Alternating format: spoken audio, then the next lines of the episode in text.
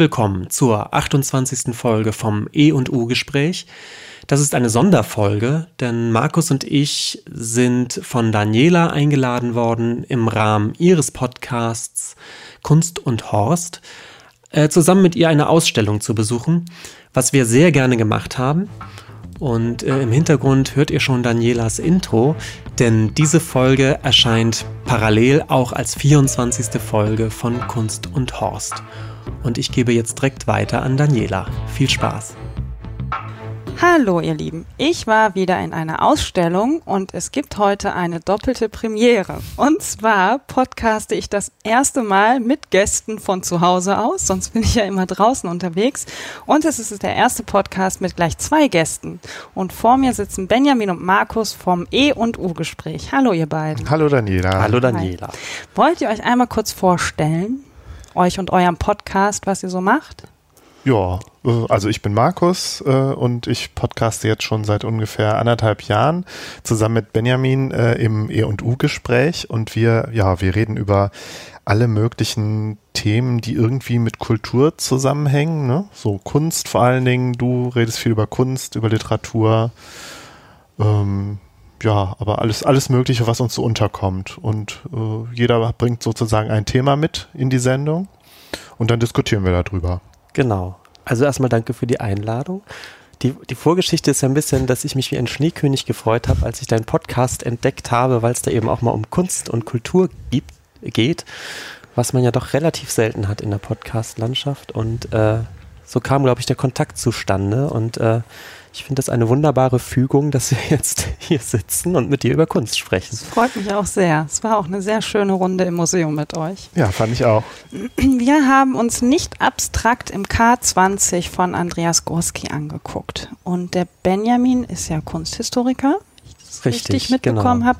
Und äh, wird uns jetzt mal vielleicht, wenn er mag, eine kurze Einleitung geben zu Andreas Gurski. Eine kurze Einleitung. Die darf auch ein bisschen länger sein. Wir haben ja Zeit. Nein, wir machen die schön kurz, denn ich bin selbst kein Fotografie-Experte, aber Gurski ist, ist tatsächlich ähm, auch für jetzt jemanden, der nicht unbedingt einen Fotografie-Fokus hat, in der deutschen Kunstgeschichte schon einer der, der ganz, ganz großen äh, Namen der, der Kunstfotografie.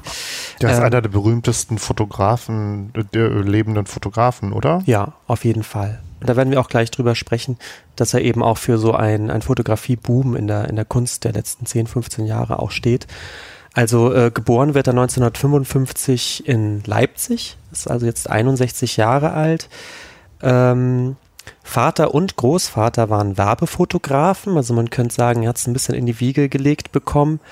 Ähm, in seinem Geburtsjahr äh, findet direkt schon die Flucht nach Düsseldorf statt. Also eigentlich ist er wirklich nur in Leipzig geboren und dann ging es direkt in seine äh, auch jetzige Heimat noch nach Düsseldorf. Er hat dann von 78 bis 81 visuelle Kommunikation in Essen studiert. Aber die äh, wichtigere und interessantere Episode ist dann, dass er von 81 bis 87 in Düsseldorf äh, ein Studium bei Bernd und Hiller Becher gemacht hat. Und äh, Bernd und Hiller Becher haben ähm, eben in ihrer Zeit als Professoren an der Düsseldorfer Kunstakademie eine ganze Horde, könnte man sagen, an, an Fotografen geprägt. Ähm, und erstaunlicherweise sind eigentlich, also fast, man könnte sagen, fast alle berühmten oder heute berühmten Kunstfotografen in Deutschland sind durch die Becherschule gegangen. Das ist ganz außergewöhnlich. Es gibt eine sehr berühmte Ausnahme, über die wir schon gesprochen haben. Das Im ist Wolfgang Tillmanns. Genau, den Wolfgang Tillmanns. Ich weiß jetzt allerdings nicht mehr, welche Folge das war. Ich glaube, es war eine der ersteren. Mhm. Ja. Und eigentlich auch eine ganz, ganz schlagende ähm, Ausnahme, denn ähm, vielleicht erkläre ich ganz kurz, wofür Bernd und Hiller Becher so stehen. Ich glaube, dann erklärt man, äh, kann man auch ganz gut verstehen, wofür die Schüler so stehen. Äh, Bernd und Hiller Becher sind bekannt geworden mit, ähm, mit äh, seriellen Fotografien, ähm, in dem die vor allem Architekturmonumente aufnehmen. Also es gibt äh, Serien von, äh, von Gasometern, die sie äh, in ganz Deutschland, aber auch vor allem im Rheinland aufgenommen haben. Äh, es gibt Serien mit Fördertürmen, genau, ja. mit, mit, äh, mit Steinkohlefördertürmen. Und ähm, das das Tolle an den Fotografien äh, ist, dass die dann immer nach ganz bestimmten ähm, nach einem ganz bestimmten Konzept fotografiert sind. Also es ist immer die gleiche Aufnahmehöhe, es ist immer die gleiche Beleuchtung, die gleiche Größe dieser Fördertürme und ähm, diese diese vielen verschiedenen äh, Fördertürme zum Beispiel setzen die dann zusammen so zu so Tableaus, also wirklich zu großen Bilderserien.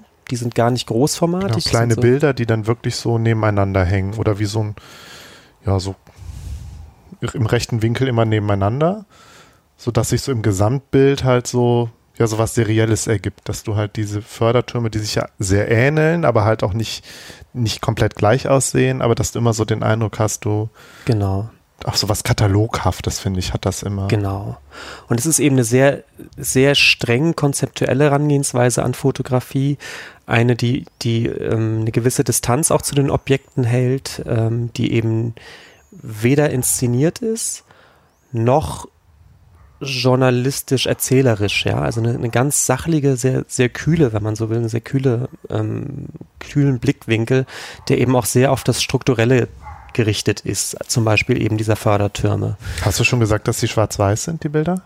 Nein, genau, die sind schwarz-weiß. Ja. Und ähm, dieses äh, typologische und sehr strenge, glaube ich, ist eben das, was diese Becherschule ausmacht und was auch viele Becherschüler dann ausmacht. Also ähm, ich kann noch mal ein paar Namen nennen. Elga Esser, Candida Höfer, die sehr bekannt ist, Axel Hütte, Thomas Ruff, Jörg Sasse, Thomas Struth und eben auch Gurski selbst sind da durch diese Becherschule gegangen.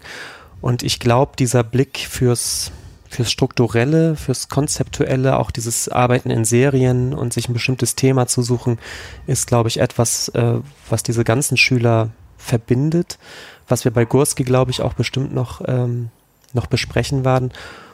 Und an dem Punkt dann vielleicht auch klar, warum dann ähm, äh, Wolfgang Tillmanns da eben so rausfällt, weswegen er ein, ein typischer Nicht-Becher-Schüler ist, weil er eben diesen, eh, doch eher dieses Zufällige und dieses, ähm, ja, dieses Moment mhm. des Zufalls hat, was, glaube ich, mhm. keiner der mhm. Becher-Schüler hat.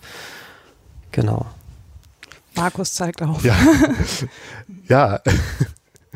Ich habe ja tatsächlich so einen ähm, familiären Bezug zur Familie, zur, zum Ehepaar Becher, weil mein Onkel nämlich auch bei denen studiert hat. Der ist äh, auch Fotograf, ist nicht ganz so bekannt wie die wie Gurski und Struth und so. Martin Roswog heißt er.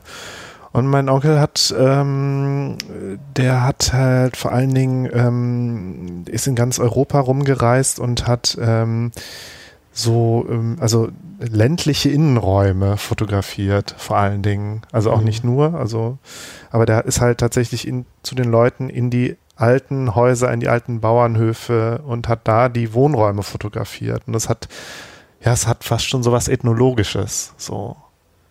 So was mhm. Dokumentarisches von den, hm, von der Innenarchitektur und von dem, wie die Leute wohnen und so und aber selten mit den Leuten drauf. Ja, auch, ne? also er hat auch mal Porträts gemacht und so, aber dieses, äh, also ich habe das, äh, also ich, ich weiß es jetzt auch nicht so genau, aber er hat, also meines Erachtens ist so sein Hauptthema war wirklich diese, ja, Innenarchitektur ist vielleicht auch das falsche Wort, aber so wie, wie leben die Leute und so. Und da fand ich, konnte man dann noch immer sehen, ja, letztlich ist das alles sehr ähnlich. Also ob er in der Ukraine war, in Rumänien, in Irland oder in Bayern, äh, so. alles irgendwie, also es gibt immer Ähnlichkeiten so. Und das, mhm. Also mich hat, und da finde ich, hat er auch natürlich dann sehr was von Bech, von den Bechers.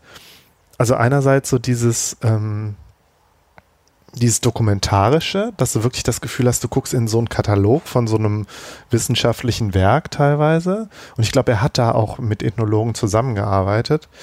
Und dann aber auch eben dieser ästhetische Aspekt dieses, dieses sich Wiederholens, also was, was wiederholt sich, was ähnelt sich. Also fast hast du das Gefühl, du hast mit sowas, mit so einem, ähm, so eine Natur, äh, naturwissenschaftliche Herangehensweise. Und das fand ich bei den Bechers halt auch immer, dass du das Gefühl mhm. hattest, du hast so, ja, es ist so ähnlich, also bei denen sind es halt Fördertürme, aber es, es, hätten auch genauso gut irgendwelche Käfer sein können, ja? Die vielleicht von einer Art so verschiedene Exemplare und dann gucken, wie, wie ähneln die sich so. Mhm.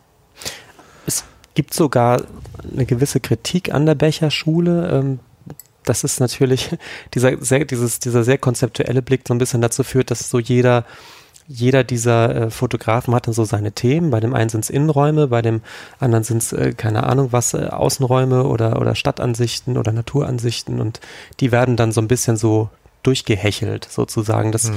das kann ermüden, ähm, wenn man dann eben nicht äh, wirklich gut ist. Aber ähm, Gurski ist, glaube ich, sicherlich einer derjenigen, die einfach wirklich gut sind. Also wo sich das, glaube ich, in diesem, in dieser, in, ja, in dieser Serialität, glaube ich, nicht so erschöpft. Und äh, warum das so ist, können wir ja vielleicht besprechen. Hm, sehr gerne. Jetzt ist ja Andreas Guski auch wieder zurück zur äh, Kunstakademie. Er ist ja jetzt als Dozent da beschäftigt. Genau. Ähm, arbeitet dort und wohnt hier und ja, hat jetzt eine sehr große Ausstellung im K20. Wie hat es euch denn so als Einstieg erstmal überhaupt gefallen in der Ausstellung? So, mit welchem Gefühl seid ihr da rein? Du kennst das Haus ja ziemlich gut, Benjamin. Ich kenne das Haus ziemlich gut. Also, ähm, ich muss dazu sagen, es war nicht meine erste Gurski-Ausstellung, deine ja auch nicht. Nee, du? ich hatte sie schon mal im Kunstpalast hier in Düsseldorf auch eine Ausstellung gesehen. Also das ein oder genau. andere Bild äh, kam mir bekannt vor, aber es war auch viel Neues zu entdecken. Das ja. fand mhm. ich schön. Also muss dazu sagen, als, als häufiger Museumsgänger, der ich bin, ist einem schon immer mal der ein oder andere Gurski begegnet. Wie gesagt, er hat großen Erfolg und äh, jede Museumssammlung sieht eigentlich zu, so ein, zwei Hauptwerke von ihm zu ergattern. Also man begegnet ihn immer wieder. Und es war jetzt die zweite Ausstellung mit ähm, nur mit Gurski. Und mir hat es wieder gut gefallen. Ich finde die, mhm. äh, die Fotos einfach extrem beeindruckend. Ja. Ähm, vielleicht noch kurz zum Ort. Die hängen im K20 im sogenannten Amerikanersaal also in, in dem äh, großen Saal im ersten Obergeschoss, wo normalerweise die amerikanische Nachkriegskunst hängt, also die Pop Art, der abstrakte Expressionismus und die Minimal Art, so eine der, der ganz beliebtesten äh, Säle, glaube ich, im K20. Mhm. Und äh, vielleicht reden wir da auch gerade noch drüber, warum der genau da hängt, denn ich glaube, er bezieht sich auch öfter auf, auf die Art von Kunst, zumindest auf den abstrakten Expressionismus. Vielleicht auch deswegen dieser Ort gewählt. So ein bisschen wehmütig ist man, weil dann eben die amerikanische Kunst nicht hängt. Das sind mhm. ja wirklich diese Hauptwerke von Pollock und so, die das K20 hat.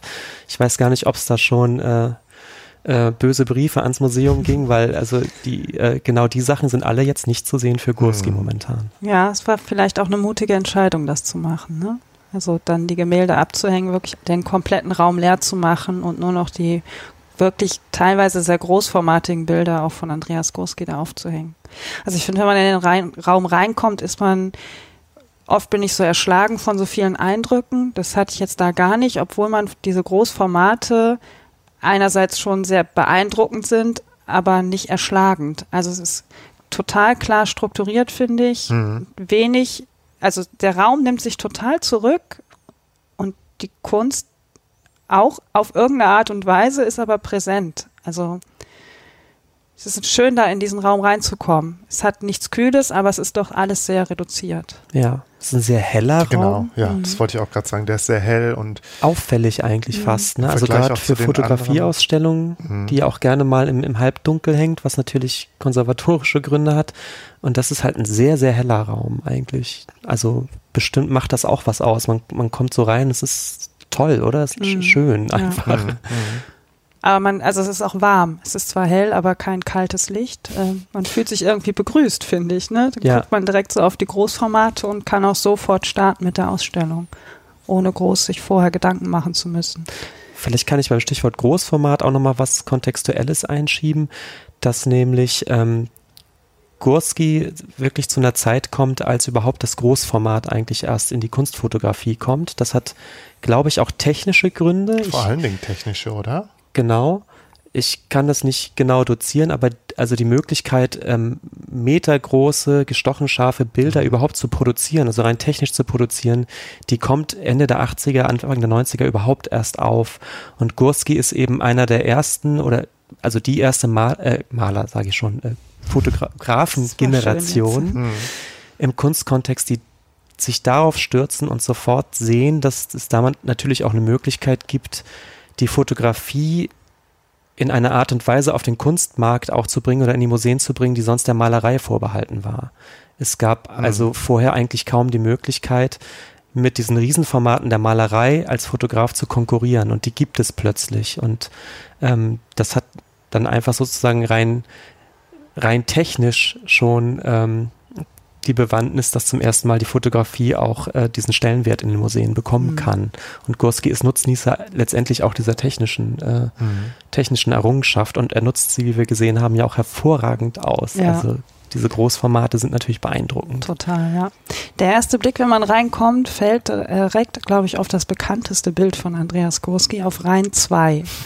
Wollen wir uns darüber mal ein bisschen unterhalten, weil ja, ich finde das Bild an sich total spannend und ich finde auch den Umgang mit dem Bild total spannend. Okay, jetzt bin ich gespannt, was du damit meinst mit dem Umgang mit dem Bild. Ich war ja zur Eröffnung an der, zur Vernissage im K20 und stand mit ein paar Fotografen draußen, die sich alle darüber echauffiert haben oder ein Teil von denen. Mhm äh, wie man denn mit einem Bild, was quasi nicht zeigt, äh, Millionen äh, in äh, Auktionshäusern erzielen kann und was das denn für ein Foto wäre und das würde einem Gurski überhaupt nicht gerecht und das wäre, also es gab einige, die draußen standen und sich darüber sehr äh, beschwert haben, was das für ein Drecksbild ist. Mhm.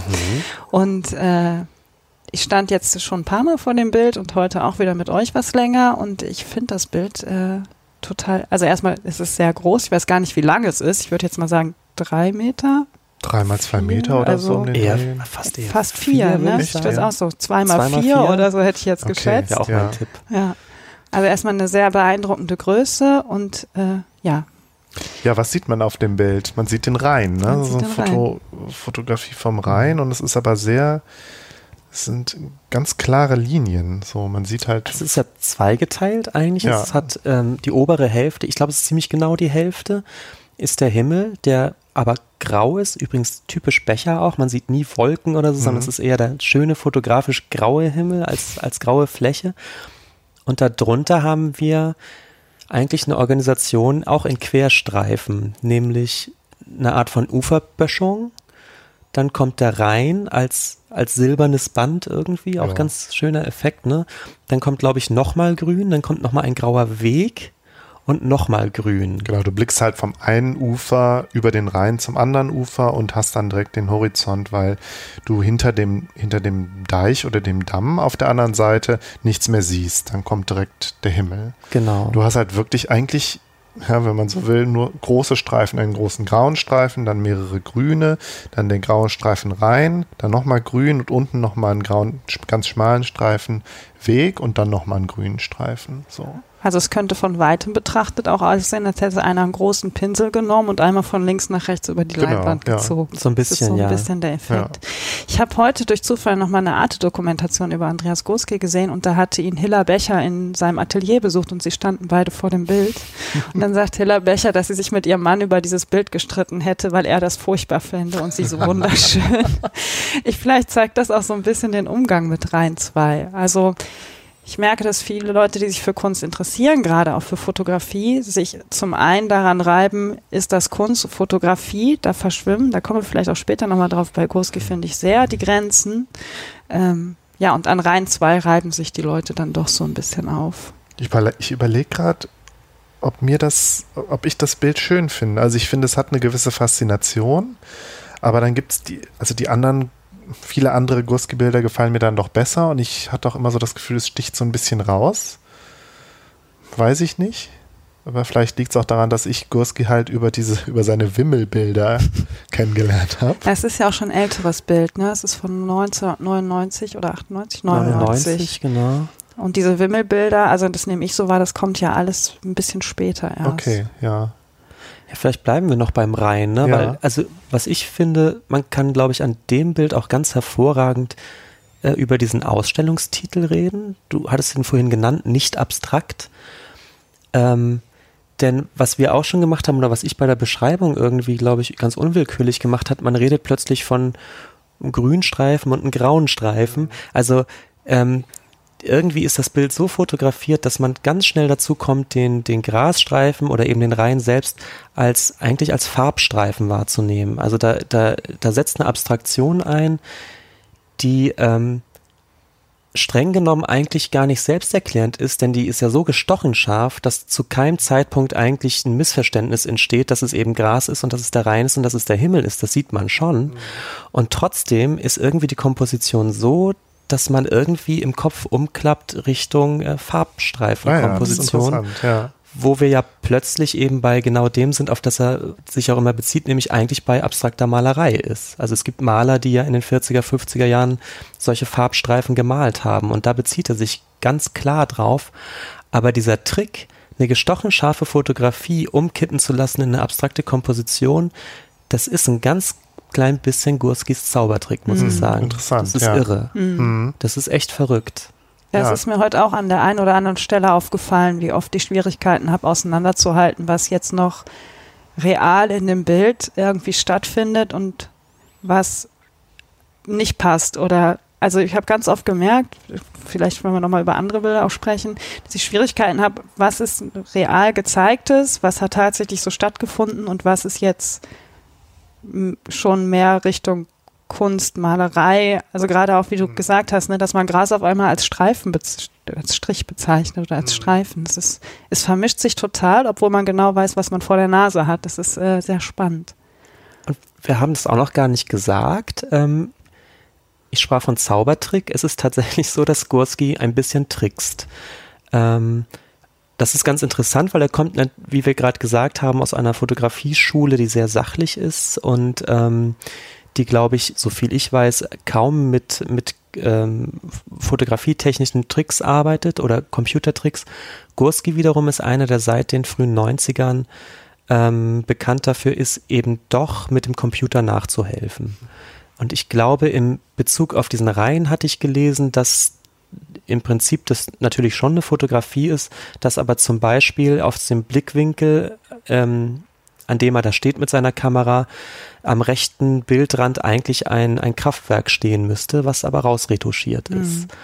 Ähm, also da beginnt die Trickserei und glaube, es ist auch ganz klar, warum er die betreibt, in, in diesem Fall eben, um diese, diese vertikale Streifenkomposition natürlich nicht zu zerstören. Ne? Also da wird dann eben schon ein bisschen getrickst, um diesen, diese Struktur zu erhalten, die er sich, glaube ich, für seine Komposition vorstellt man ähm, hat ja auch diesen ganz klaren Horizont in dem Bild. Mhm. Ne? Es ist alles ganz klar und ganz äh, rechtwinklig halt auch. Ne? Sortiert, ja. so ein total sortiertes Bild. Ja.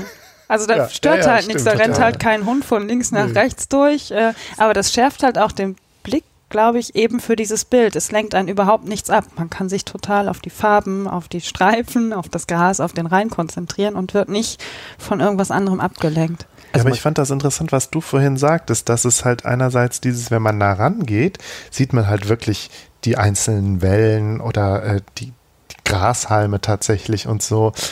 Ähm, aber wenn man einen Schritt, also wenn man mehrere Schritte zurücktritt, sieht man dann tatsächlich nur die Streifen. Und das ist halt irgendwie nur entweder, es gibt das Detail und es gibt das Ganze, aber irgendwie so dazwischen gibt es halt nichts. Verstehst du, was ich meine? Ja, ich, also das wirkt entweder bin ich gucke ich auf eine Struktur ja. oder ich gucke auf einen Grashalm, genau, sozusagen, wenn ich nah rangehe. Ja.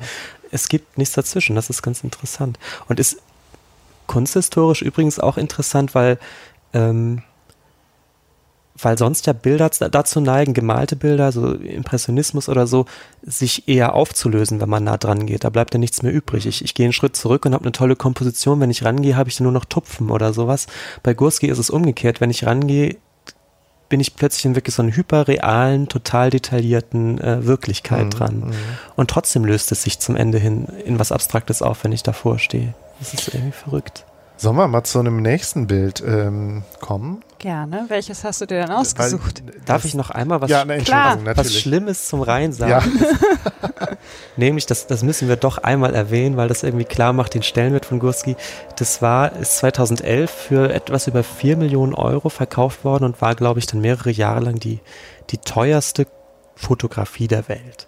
Das wollte ich nur noch mal zwischenschieben, weil weil dieser Preis einfach nochmal klar macht, dass, dass Gurski mit solchen Kompositionen wirklich bei Malereipreisen angekommen ist. Also der hat ganz viel getan, was ich schon sagte, eigentlich für diese, für die Wertschätzung der Fotografie auf dem Kunstmarkt, was, was nicht, nicht unerheblich ist, glaube ich, für die Rezeption von, von Fotografie im, mhm. im Kunstkontext überhaupt. Mhm. Und das macht sich an dieser, äh, gerade an dieser Fotografie durch diesen Preisrekord total gut fest. Ich finde, das macht sich auch ein bisschen fest durch die Wahl, das im K20 jetzt auch zu zeigen. Also so mhm. viel Fotografie in so einem Haus, finde ich, zeigt auch, dass ähm, Gorski nicht als Fotograf, also ich nehme ihn, klar, er fotografiert, aber ich nehme ihn eben auch als Künstler wahr. Mhm. Und ich finde, dadurch, dass man ihm jetzt so viel Raum im K20 gibt, äh, zeigt man ihm auch einen gewissen Teil an Wertschätzung. Also das ist zumindest das, was mhm. bei mir ankommt. Und in diesem Raum, ne, also ich muss es nochmal sagen, man hat den Jackson Pollock und so abgehangen jetzt für drei Monate. Das ist schon ein ziemlicher Akt, weil das ist eigentlich ein Raum, der für Wechselausstellungen gar nicht vorgesehen ist. Da hängen immer diese Schätze der amerikanischen Kunst, die man noch erwartet als, als Stammbesucher. Das ist schon ein Statement, glaube ich. Also und äh, sagt ganz viel über den Status von Gurski in der zeitgenössischen Kunst aus. Definitiv, ja. Mhm. Ja, Markus, Entschuldigung, jetzt kannst du. Nein, nee, ich, ich, ich, war ja auch so ungeduldig, weil äh, ich hatte das Gefühl, wir haben in der Ausstellung ja am ähm, längsten über dieses Amazon-Bild gesprochen. Ja, dann machen wir ja auch einen ganz großen Sprung. Ne? Dann gehen wir jetzt von 1999 zu 2016. Ach, das war aus 2016, hm, das ja. ist ein ganz also neues also ganz Bild, aktuell, ja. genau. Also man sieht äh, eine Großaufnahme der, äh, des, eines Amazon-Lagerraums, einer Lagerhalle. So. Und wir haben auch erst überlegt, ja, was sehen wir da genau, aber wir blicken, wir blicken über die obersten Regalreihen und vermutlich im Vordergrund, im Hintergrund sieht man auch noch mal so die, äh, sieht man auch noch mal so größere äh, so Paletten, oder? Paletten. Also es erinnert ein bisschen an das IKEA-Lager tatsächlich. Also das ist das vielleicht das, was man noch so am ehesten aus eigener Erfahrung kennt. Also man blickt so über die oberste Reihe der äh, Regale und die sind halt voll mit allen möglichen Amazon-Waren, also Büchern, andere Gegenstände, Spielzeug, verschiedene eingepackte Sachen und in allen möglichen Farben. Man sieht ja im Hintergrund wirklich dann nur diese großen Palettenkartons, mhm. wo anscheinend Ware steht, die noch darauf wartet, wieder ausgepackt zu werden. Genau, das ist das so das erste sein. Drittel ja, irgendwie. Ja.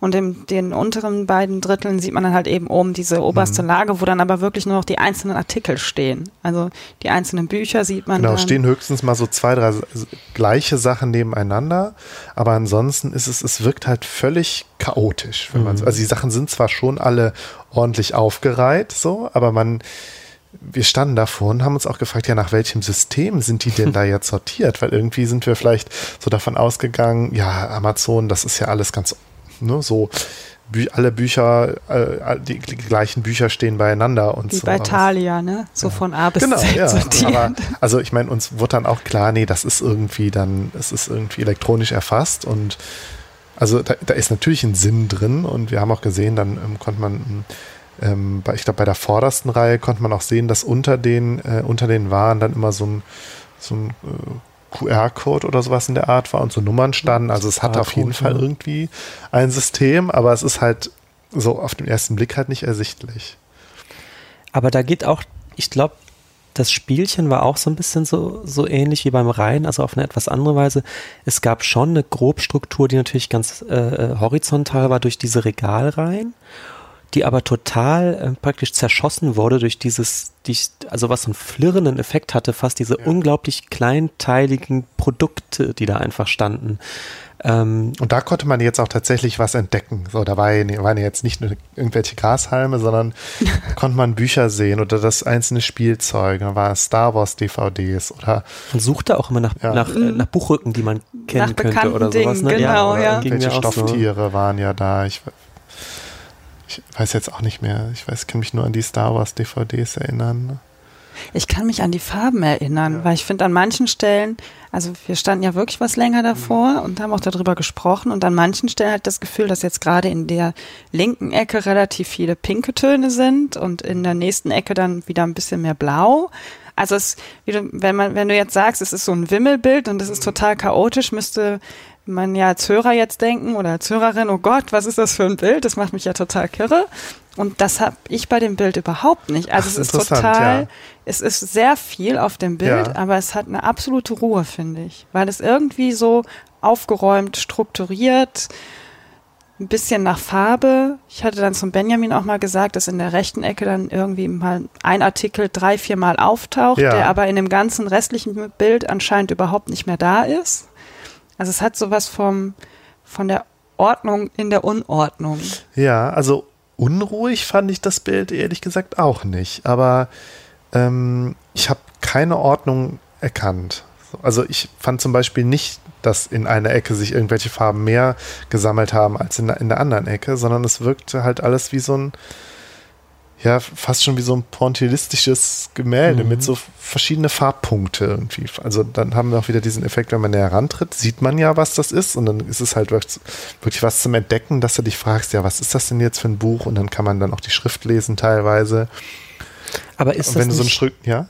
Ist das nicht vielleicht auch, auch wieder das, das Paradox, was ganz schön funktioniert, dass, dass es total chaotisch ist durch diese Dichtheit an, an mhm. kleinteiligen Dingen, die da zu sehen sind, dass aber dieses Chaos letztendlich so, ähm, ähm, so flächendeckend sich komplett über die, die Fläche der, der Leinwand, hätte ich schon wieder fast gesagt, des, des Fotos zieht, dass es letztendlich doch wieder eine regelmäßige, flirrende Struktur ergibt. Ja.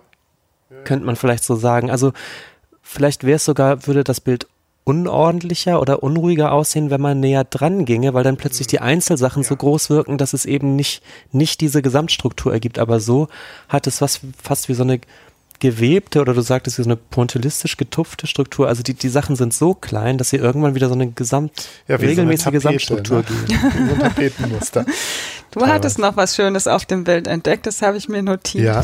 Da gibt es so drei Pfeiler, ja, stimmt, auf denen genau. was draufsteht. Und zwar steht auf dem ersten Pfeiler ganz links in dem Bild Work hard, dann kommt der mhm. zweite Pfeiler Have fun und dann kommt der dritte Pfeiler rechts im Bild Make history. Ja. Und, und das, das ist so für Amazon, also man darf ja nicht vergessen, und das ist ja auch was, was Goski ausmacht, ist so, wir befinden uns hier im absoluten Kapitalismus. Also wir genau, stehen nicht genau. irgendwo, sondern es ist ein Stichtag im Jahr, es ist Inventur bei Amazon, das heißt, es wird alles stillstehen, es wird gezählt, es wird nichts rausgeschickt wahrscheinlich, also nicht ja. aus diesem Lager. Ähm, und Herr Goski darf dann fotografieren und wir befinden uns ja gerade da, äh, wo sich jedes Jahr Millionen, Milliarden Artikel umschlagen und äh, Sicher, und ich finde, ähm, ähm, diese, diese Pfeiler, also vielleicht nochmal, die, die stehen im Hintergrund, da wo halt diese große, diese Palettenwand anfängt. Ähm, und ich finde, diese Inschriften auf den Pfeilern, die verweisen dann natürlich direkt auf irgendwas, was Inhaltliches. Also kommen wir weg von diesem Formalen, was wir ja bis jetzt immer besprochen haben, mhm. sondern fragen uns halt auch direkt, ja gut, was, warum gerade dieses Bild und so. Und? Ja, was, was sagt das Bild irgendwie, was sagt weiß das ich nicht, über, über Warenwelt und Kauf und Verkauf aus? Und ich mein, äh, dieser Arbeitsethos natürlich mit diesen Sprüchen. Mit Amazon, ja. Auch gerade ganz spannend, dass mir jetzt gerade erst bewusst wird, man sieht in diesem Bild, wie in vielen anderen Bildern auch keinen einzigen Menschen. Es wirkt aber nicht menschenleer, weil man genau weiß, irgendwo da unten wuseln Leute das stimmt, rum. Ja, ja, das stimmt. Ja. Also zu, zu dieser Sache mit den Menschen das ist, glaube ich, aber schon auch eine Besonderheit der Ausstellung, die wir heute gesehen haben von Gursky. Denn es gibt natürlich andere, es gibt ganz berühmte Fotografien, ich weiß nicht, ob ihr die vor Augen habt, von, von Börsen. Von mhm. Börse in ja. Chicago ja. gibt es eigentlich oder Tokio, ist, glaube ich, verschiedene die dann aber auch so sind, da, da ist wieder umgekehrt, die sind so vollgepropft mit Menschen, die in, inmitten dieser ganzen Monitore und, und verschiedenen Charts und, und, und Displays stehen, die so eine Börse eben hat, dass die Menschen auch schon wieder zu so einem Ornament werden. Also zu einer, so was wir hier mit den Produkten haben, die sich irgendwann in so einem Muster auflösen, das passiert da fast mit den Menschen. Und ich glaube, das sind die Motive, mit denen Gursky sich auch gerade diesen inhaltlichen Aspekt eingehandelt hat, als jemand, der diesen Kapitalismus irgendwie begleitet oder sogar kritisiert, weil einfach der Mensch da auch zu so einer, so einer Masse wird, die da irgendwie in so einem funktionellen Zusammenhang irgendwie einfach aufgeht und ähm, als Individuum komplett sich in diesen Strukturen auflöst, in, in die der Mensch da sozusagen äh, gefangen ist, um ganz pathetisch zu sein. Ähm, Davon haben wir heute natürlich ganz wenig gesehen, ja. ne? Mhm. oder, oder, eben nur sehr vermittelt, äh, aber ohne Menschen sozusagen. Das fand ich ein bisschen schade, weil, ähm, also ich bin, ich weiß auch gar nicht mehr, wann ich zum ersten Mal mit Gurski in Berührung gekommen bin. Ähm, aber ich fand den direkt ja äh, so fasziniert und habe direkt gedacht, boah, das ist das erste Mal, dass ich Foto, also Kunstfotos sehe, die ich wirklich interessant finde und wo ich wirklich irgendwie das Gefühl habe, da passiert irgendwas oder das Bild macht irgendwas mir, also mit mir. Also Gurski und halt auch der Jeff Wall, der ja nochmal bisschen was anderes macht. Über den, den haben wir, glaube ich, auch schon mal im, im E&U-Gespräch zumindest gestreift. Na gut, okay, um den soll es über den gehen. mal eine Folge, ja. Ähm, ja, aber also diese Bilder haben mich irgendwie direkt so fasziniert und es waren vor allen Dingen diese Bilder, ich, wo, wo, ja, das mit der Börse, glaube ich, tatsächlich. Und irgendwo was mit einem Hafen, wo er so einen Hafen fotografiert und diese Rennstrecke in der Wüste. Und ähm, hat ja Hochhäuser fotografiert, alles, was wir in der Ausstellung jetzt nicht gesehen haben. ähm, weswegen ich das so schade fand. Und ich habe auch immer gedacht, also, du sagst ja jetzt Kapitalismus und so, und du hattest das gesagt, Daniela, oder auch im, so, so die, die, ja, die Konsumgesellschaft und ja, also für mich war immer, ich hatte immer, also meine Assoziation war ja immer ja so Globalisierung. Also der Gursky in seinen Bildern stellt er, also zumindest in denen, die ich zuerst gesehen habe, stellt er so die Globalisierung dar. Also äh, in seinen Bildern sieht man, was Globalisierung bedeutet. Weil es so, weiß nicht, diese, diese großen Bilder und dieses fast schon erdrückende, also die Menschen sind ganz klein und so und es ist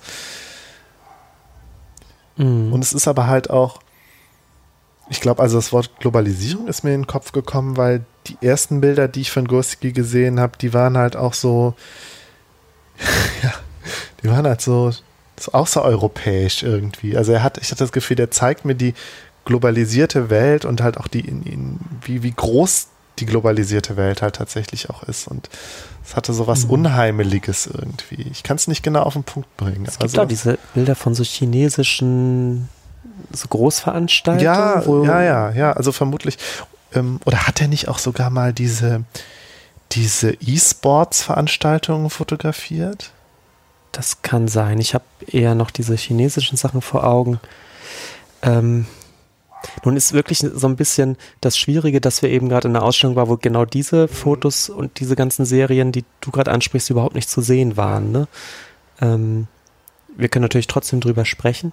Gerne würde aber gerne sonst auch vielleicht noch auf diese, auf andere Fotos der Ausstellung ja, kommen. Also diese Naturdarstellung, da haben wir lange drüber gesprochen. Ja, also was mir jetzt auch gerade auffällt, als du, Markus, mhm. von der Globalisierung gesprochen hast, dass das eher dein, äh, deine Assoziation mit den Bildern war, ist mir gerade beim dabei Nachdenken aufgefallen, dass wir ja auch diese großen Bilder mit den Blumenfeldern gesehen haben. Mhm die auf mich erstmal eigentlich auch, nee, die auf mich auch erstmal eine beruhigende Wirkung haben, weil Natur ist immer schön, so irgendwie was, was einen wieder runterholt. Aber es ist ja ein Blumenfeld, was nicht Wildwuchs äh, auf irgendeinem mhm. Acker ist, sondern es sind ganz gerade strukturierte Blumenfelder zu sehen, wo man genau weiß, gleich kommt eine Frau mit der Schere oder ein Mann und 17 Menschen fangen an, die ganzen Blumen abzuschneiden. Wobei ich glaube, dass das Maschinen machen. Oder Maschinen ja. und schicken die nach Lidl und Aldi. Also dann jetzt so im Gespräch, ne? Mhm. So Amazon wird sofort kritisiert. Wir befinden uns hier im Zentrum des Kapitalismus, aber bei so einem Blumenfeld hatte ich die Assoziation erstmal nicht. Könnte mhm. man Obwohl, auch da waren haben. wir uns auch uneins so ein bisschen. Mhm. Ne? Also vielleicht können wir kurz die Bilder beschreiben. Es hingen zwei große Bilder nebeneinander. Drei also, sogar, oder? Drei, drei. ja. Mhm. Drei. Und es ist halt eine Luftaufnahme auf ähm, ja, Blumenfelder. Und zwar sieht man auch so verschiedene Linien. Also das Bild besteht aus waagerechten Linien, die äh, immer, also. Sag doch Striche. Ja, Striche, mehrere, in mehreren Farben. Ja, also Streifen. Streifen. Also links war genau. es relativ rotlastig, in der Mitte war es sehr blau und grün. Das fand ich sehr schön. Ja. Und rechts war es eine, eigentlich nur rosa, glaube ich, wenn ich mich recht erinnere. Ich finde es immer schön, dass der Blumenfeld sagt. Also man, man, muss das auch wirklich genau sagen. Es ist eben keine Blumenwiese. Da ist man ja sofort bei so impressionistischen, schönen Dingen, sondern es ist eher sowas, wie man sich Gemüseanbau mhm. oder sowas vorstellt. Ja. In so ganz klaren Bahnen, die ja, so eventuell hast du recht. Halt genau, oder Getreidefeld und du hast vielleicht recht, Markus. Vielleicht ist auch diese Breite der der einzelnen ja. Streifen äh, abge, ähm, genau abgestimmt auf irgendwelche ähm, Ernte- oder Pflanzmaschinen, die dann drüber fahren wahrscheinlich. Ich habe doch letztens bei YouTube habe ich mir mal alle möglichen, also so äh, Videos von so allen möglichen Erntemaschinen angeguckt. Also es gibt wirklich für jede Pflanze gibt es eine eigene Erntemaschine, die auf ganz eigene Art funktioniert. Markus, das ist unglaublich nerdy. Ich möchte, ja, aber das, das müsst, müsst, ihr euch mal angucken. Das ist so interessant. Ich möchte gerne also einen Link dazu haben, damit sich das alle angucken. Ich habe das sogar mal vertwittert. Also es ist wirklich interessant. Also wie wie die für, für Äpfel und für alle möglichen Beeren, also für fast jede Beerenart gibt es eine andere Erntemaschine, die die Pflanzen schütteln oder so tatsächlich so, ähm, so abbürsten. Und das ist wirklich total krass. Und deswegen habe ich auch gedacht, es gibt bestimmt für diese Blumen bestimmt auch eine Erntemaschine oder zumindest irgendwelche Garantiert. Fahrzeuge, wo Leute drauf sitzen, dass sie die Blumen halt nur so abpflücken. Und was wir auch festgestellt haben, ich glaube, ich weiß nicht, ob es bei allen drei Bildern so war, aber irgendwas auf dem Bild war dann doch noch, was einem klar gemacht hat, ja, wir gucken hier eben nicht auf ein ab abstraktes Muster, sondern auf ein, es ist eine Luft, Bild, als ein Luftbild. Auf dem einen hat man tatsächlich eine Person gesehen, die sich über das Bild beugt, ganz klein, auch unten. Auf dem zweiten Bild sieht man, ist der untere Streifen tatsächlich ein Wasserkanal und da schwimmen drei Enten drauf. Ich weiß gar nicht, beim dritten war da auch irgendwas? Da habe ich nichts gesehen. Okay. Da habe ich nämlich auch extra Stimmt. nachgeguckt, ob ich da irgendwas finde. Da habe ich aber leider nichts gesehen. Irgendwo muss was gewesen sein. Da muss was sein, wahrscheinlich ganz oben, so in ja. vier Meter Höhe, wo ja. keiner mehr hingucken kann. Ja, vielleicht fliegt ja mal so ein Vogel drüber oder so.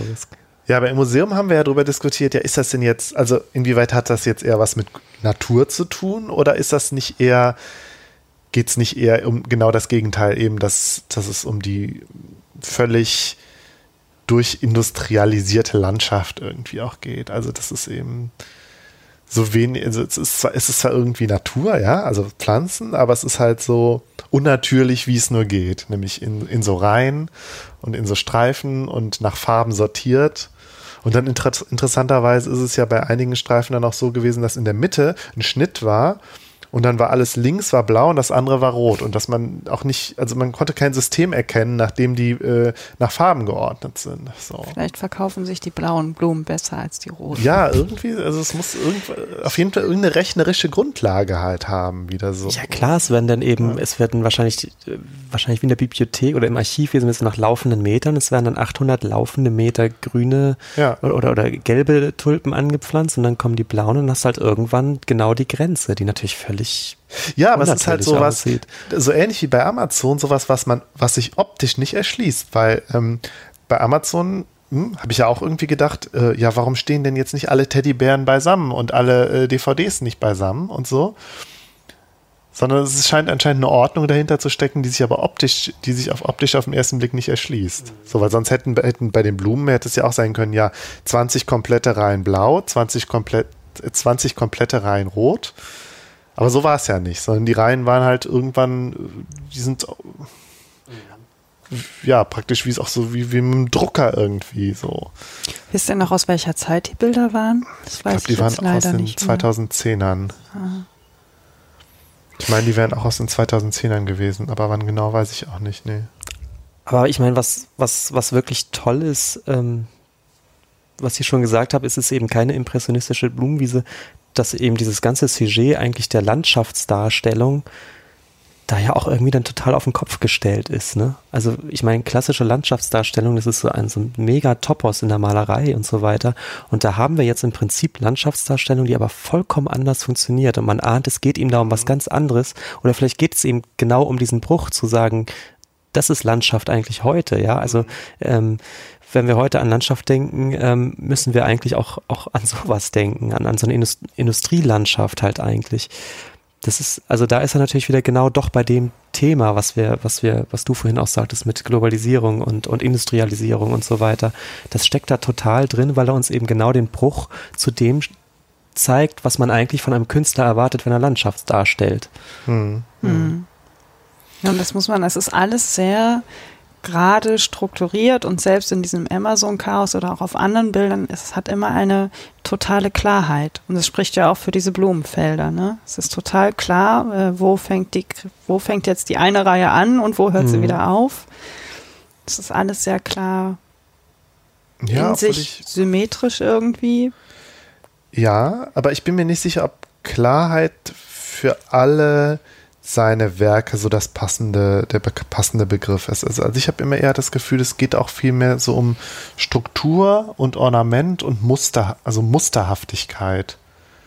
So dass sich, sich mhm. wiederholende Elemente. Aber ist das nicht Klarheit? In dem Moment, wo du ein Muster identifizieren kannst, was, was seriell ja. ist, was sich wiederholt, also ich finde Klarheit passt total auf den Reihen, auf dieses Reihenbild. Das ist eine ganz klar, ein ganz klares Bild. Aber ich dachte jetzt gerade mal, also um ein Gegenbeispiel, was eine unklare Landschaft, ähm, die kennst du auch ganz gut. Und Daniela, wenn du im Cut 2021 hast du mal gesehen von Thomas Struth diese Urwaldbilder. Nee, leider nicht. Das sind so Ansichten in so ein, in so eine Urwaldvegetation rein, also wie in so eine grüne Wand fast. Das sind zum Beispiel völlig, eine völlig unklare Vegetation, die völlig total üppig und grün, wie so, wie so ein, guckst in diese grüne Urwaldhölle rein auch gestochen scharfe, großformatige Fotos und da eben hast du aber eben keine Struktur, wie bei Vielleicht- Gursky, keine Linien oder so, wo du sagst, nichts Serielles, keine, keine, kein Ordnungsprinzip dahinter, sondern da guckst du wirklich auf so ein, auf so ein riesen Vielleicht Blätter, ist das grüne Wort, Blätterhölle. Regelmäßigkeit. Nein, ich bleib bei klar. Ich verstehe jetzt auch gerade nicht, eine Regelmäßigkeit würde ich auch immer sagen, ist fast synonym mit einer Klarheit, also Okay, mit einer kompositorischen Klarheit. Also vielleicht ist das, weil ich mit Klarheit auch sowas wie Einfachheit im Sinne von, da ist man sieht, es ist wenig auf dem Bild assoziiere. Aber gut, ja. Diese Klarheit, die ich so sehe, drückt sich ja auch in dem Plakat aus, was, äh, oder, also das Plakat zeigt natürlich ein Bild, was Andreas Guske gemacht hat. Und zwar ist das das Feld mit den äh, ja, Solarpanelen, ein großes Feld, auf dem Solarpanelen verbaut worden sind. Ich habe mir leider, ich habe jetzt gerade mal geguckt, ich finde den Titel nicht. Ich weiß, dass es einen hat, aber ich finde Ja, grad nicht. irgendeinen französischen. Ich Ja. habe mir auch nicht gemerkt. Dem- Aber es ist ja nicht nur ein Feld, sondern da ist es interessanterweise ja so eine hügelige Landschaft. Da musste ich eben, als Benjamin äh, von Landschaft gesprochen hat, musste ich direkt an dieses Bild denken, weil das, finde ich, hat sehr was von so einer Landschafts-, klassischen Landschaftsdarstellung durch diese Hügel und im Hintergrund sind halt auch Berge und so. Lemay. Lemay, okay. Das scheint wirklich so ein Aha, okay. wahrscheinlich französischer Ortsname zu Oder in sein. der Schweiz, was dann für die Berge sprechen würde. Stimmt, 2016 auch. Also auch mal um eine kurz. Benjamin, möchtest du das Bild beschreiben? Oder Markus, Äh, einer von euch beiden? Ja, also man sieht ähm, auch wieder so in den vorderen zwei Dritteln, ähm, man blickt auf eine leicht hügelige Landschaft, die eigentlich komplett mit Solar, Solarzellen äh, Zellen bedeckt ist. Das konnten die Hörerinnen jetzt leider nicht Genau. sehen, aber hier hängt ein äh, Einzugsgeschenk in der Wohnung für ein, äh, ein Windows-Desktop-Bild. Ähm, ja, und glaub, da das haben kennen wir auch man halt, viele. das Das genau. Das genau, die, die, diese grüne Wiese mit dem blauen Himmel und den Wolken, was man sofort als das erkennt, was es ist. Und wenn man jetzt hier das Gorski-Bild da drunter hält, dann ist es schon ziemlich ich kann mir lustig. sogar auch vorstellen, dass, das, dass der Gurski äh, da drauf anspielt. Wer weiß das schon. Also es ist eben diese, diese, diese leicht sanft hügelige Landschaft, nicht wahr? Genau, im Hintergrund sind aber auch, ist aber auch Ho Hochgebirge zu sehen. Der Himmel ist grau und ja, mehr Ist das sieht man denn- auch nicht. Ne? Ein bisschen, ein bisschen Wiese guckt zwischen den Solarpanelen hindurch. Immer mal wieder vorne vor allen Dingen. Ist denn dieser graue Himmel wieder so ein typischer Becherhimmel? Nee, es sind Wolken zu sehen, man Ja. sieht Kondensstreifen, glaube ich sogar. Chemtrail. Uh. Ich bin mir nicht sicher, es könnte auch Wolken sein. Aber vielleicht ist es auch ein, ein. Jedenfalls sieht man so ein paar wolkige Strukturen. Das wäre bei Bechers schon nicht, Ah, nicht zu okay. machen, ehrlich gesagt. Da müsste es der stahlblaue, äh, graue Himmel sein. Also ich bin eben auf diesen Be Begriff klargekommen und habe an dieses Bild gedacht, weil auch hier trotz Landschaft, die irgendwie gezeigt wird, es wieder sehr klare, starke Abgrenzung in dem Bild gibt. Also erstmal unten der grüne Streifen, der anfängt bis zu diesem Solarfeld. Kommt, finde ich, kommt so die erste harte Kante und dann natürlich, und das haben wir auch im Museum schon gesagt, die zweite harte Kante ist dann die Landschaft im Hintergrund mit den Bergen und dem Himmel und dieses Solarfeld grenzt sich ganz klar von diesem Himmel ab. Also es wirkt schon wie mit einem Messer da lang geschnitten. So hier kommt, hier mache ich jetzt den Himmel hin und die Landschaft und davor mit einer ganz harten Kante dieses Feld. Und das meine ich eben mit dieser Klarheit. Klare Linien auf Genau, jeden Fall, ja. Ähm, und es grenzt sich ja auch ganz, auch finde ich, ganz stark auch von den Bergen, die im Hintergrund zu sehen sind, ab. Und da haben wir ja dann angefangen zu drüber, drüber diskutieren, okay, ist das jetzt der Punkt sozusagen oder die Stelle, wo er dann mit Photoshop arbeitet? Ganz schwer zu sagen. Ja. Also zwischenzeitlich haben wir eben durch diese, diesen harten Kontrast auch, also diesen, diesen Vorder- und Mittelgrund und dann eben diesen Bergen, die da so doch sehr weit im Hintergrund dann kommen, ernsthaft überlegt, ob es echt komplett montiert ist, ob das zwei Aufnahmen sind. Ähm, man kann aber genau umgekehrt denken, dass genau dieser Kontrast ihn interessiert hat, weswegen er genau diese Perspektive wählt. Also ich schätze auch mal, es ist wahrscheinlich eher zweiteres. Aber bei Gurski ist natürlich immer das schöne Spielchen. Man weiß, dass er, dass er Montagetechniken benutzt. Man weiß, dass er Photoshop benutzt. Man weiß aber nicht, wo. Und das ist natürlich auch ein wunderbares Spielchen in so einer Ausstellung, sich die ganze Zeit zu überlegen, welcher Teddy im Amazon-Regal ist vielleicht doch dazu gemogelt oder äh, welche Bildkante ist verschoben, wo ist was reinretuschiert, ist vielleicht eben so ein so ein Bild komplett montiert, mhm. also man weiß es nicht. Und ich bin mir auch nicht sicher, ob er das in Interviews auflöst, wenn man ihn danach fragt. Also ich habe jetzt nicht ich habe nicht viel über ihn gelesen. Es kann auch sein, dass er das an der einen oder anderen Stelle dann auch mal sozusagen äh, den, das Kaninchen aus dem Hut lässt, das weiß ich nicht. Aber es ist natürlich auch ein wunderbares Spielchen ja. im Verlauf so einer Ausstellung. Ich finde es ne? ja ganz interessant, das hatte ich euch von dem Museum auch erzählt, dass ich am Anfang, als ich meine ersten Gurski-Bilder gesehen habe, ja nicht gemerkt habe, dass, er, dass die irgendwie bearbeitet sind. Und als ich das dann erfahren habe, war ich erstmal ein bisschen enttäuscht, weil ich fand die so toll, die Bilder, und habe halt auch gedacht, boah, die sind, die zeigen auch so, also die zeigen halt, wie, wie, wie ich vorhin schon sagte, so die, die Größe der Welt irgendwie, ja, so der globalisierten Welt und sind halt auch so ungemein realistisch. Und dann erfahre ich irgendwann, ja, nee, das, da ist auch, der arbeitet mit Photoshop. Und hier heute bin ich in die Ausstellung gegangen und gedacht, ach ja, man, jetzt gucke ich mal, jetzt sehe ich bestimmt, wo der mit Photoshop arbeitet und so. Ich finde, bei manchen Bildern sieht man das auch relativ deutlich. Ich habe ja äh, Ach, findest du nicht? Jetzt bin ich aber gespannt. Nee, ehrlich gesagt. Also ich, es gab immer Nein, mal so einen Verdacht, aber so richtig deutlich fand ich es eigentlich nie, oder? Ja, ähm, also zumindest es gibt dieses eine Bild, das haben wir heute auch, das hing auch nicht in der Ausstellung, wo er so, ähm, so eine Rennfahrstrecke, ich glaube, so, in der okay. Wüste sieht. Und ich ja. finde, da sieht man es relativ deutlich, weil irgendwie hm. ergibt das keinen Sinn, wie die, nee. wie die Straße verläuft. Und es sind halt so, so schwarze Schlieren praktisch in der Wüste. Das ist, glaube ich, auch die einzige Aus Ausnahme. Okay. Sind, äh, Bahrain, glaube ich, heißt die, heißt Kann die sein, ja, Serie. Ja. Das sind tatsächlich ähm, Rennen, also Formel 1 Rennstrecken in, in so einer Wüstenlandschaft. Und die, ähm, also nachbearbeitet ist zu wenig gesagt. Die sind irgendwie komplett äh, am Computer eigentlich überhaupt erst so, gemacht worden. Ja. Diese, also es, es, gibt eine fotografische Vorlage, aber es ist eben keine runde oder irgendwie geartete Rennstrecke, sondern diese schwarze Strecke mhm. ist komplett als, als Linie nochmal verwurstet am ja, Computer genau. und da gibt es so ein ja. fast abstraktes Gebilde. Das ist aber auch, glaube ich, die einzige Serie von Gursky, die ich kenne, wo es wo es wirklich also ganz klar ist, dass er mit dem Computer dieses mhm. Bild erarbeitet. Und in, glaube ich, allen anderen Fotos, auch von denen, die wir heute gesehen haben, ist es eher so, dass es daherkommt wie eine Fotografie und man, man ahnt, dass da bestimmt auch irgendwas äh, dran gemacht worden ist am Computer, man weiß aber nie genau an, mhm. an welcher Stelle, oder? Mhm. Also das finde ich auch, man ahnt. Ja, und ich hatte irgendwie aber gedacht, man würde, ich würde es deutlicher sehen. Gerade weil ich im Vorfeld auch, was ich über Gurski gelesen habe, ist, dass das ja doch auch, er schämt sich da ja nicht für, sondern das ist, macht er ja schon ganz bewusst und er sagt es auch so. Und dann habe ich gedacht, ach, man muss es doch jetzt sehen. Und ich habe tatsächlich auch gedacht, ähm, man würde, also es würde sich viel mehr auch wirklich wiederholen, dass er wirklich bei Photoshop weiß ich nicht, eigentlich nur ein kleines Bild gemacht hat und das dann halt einfach nebeneinander gesetzt hat, sodass sich so eine größere Struktur ergibt. So. Aber das macht er ja nicht.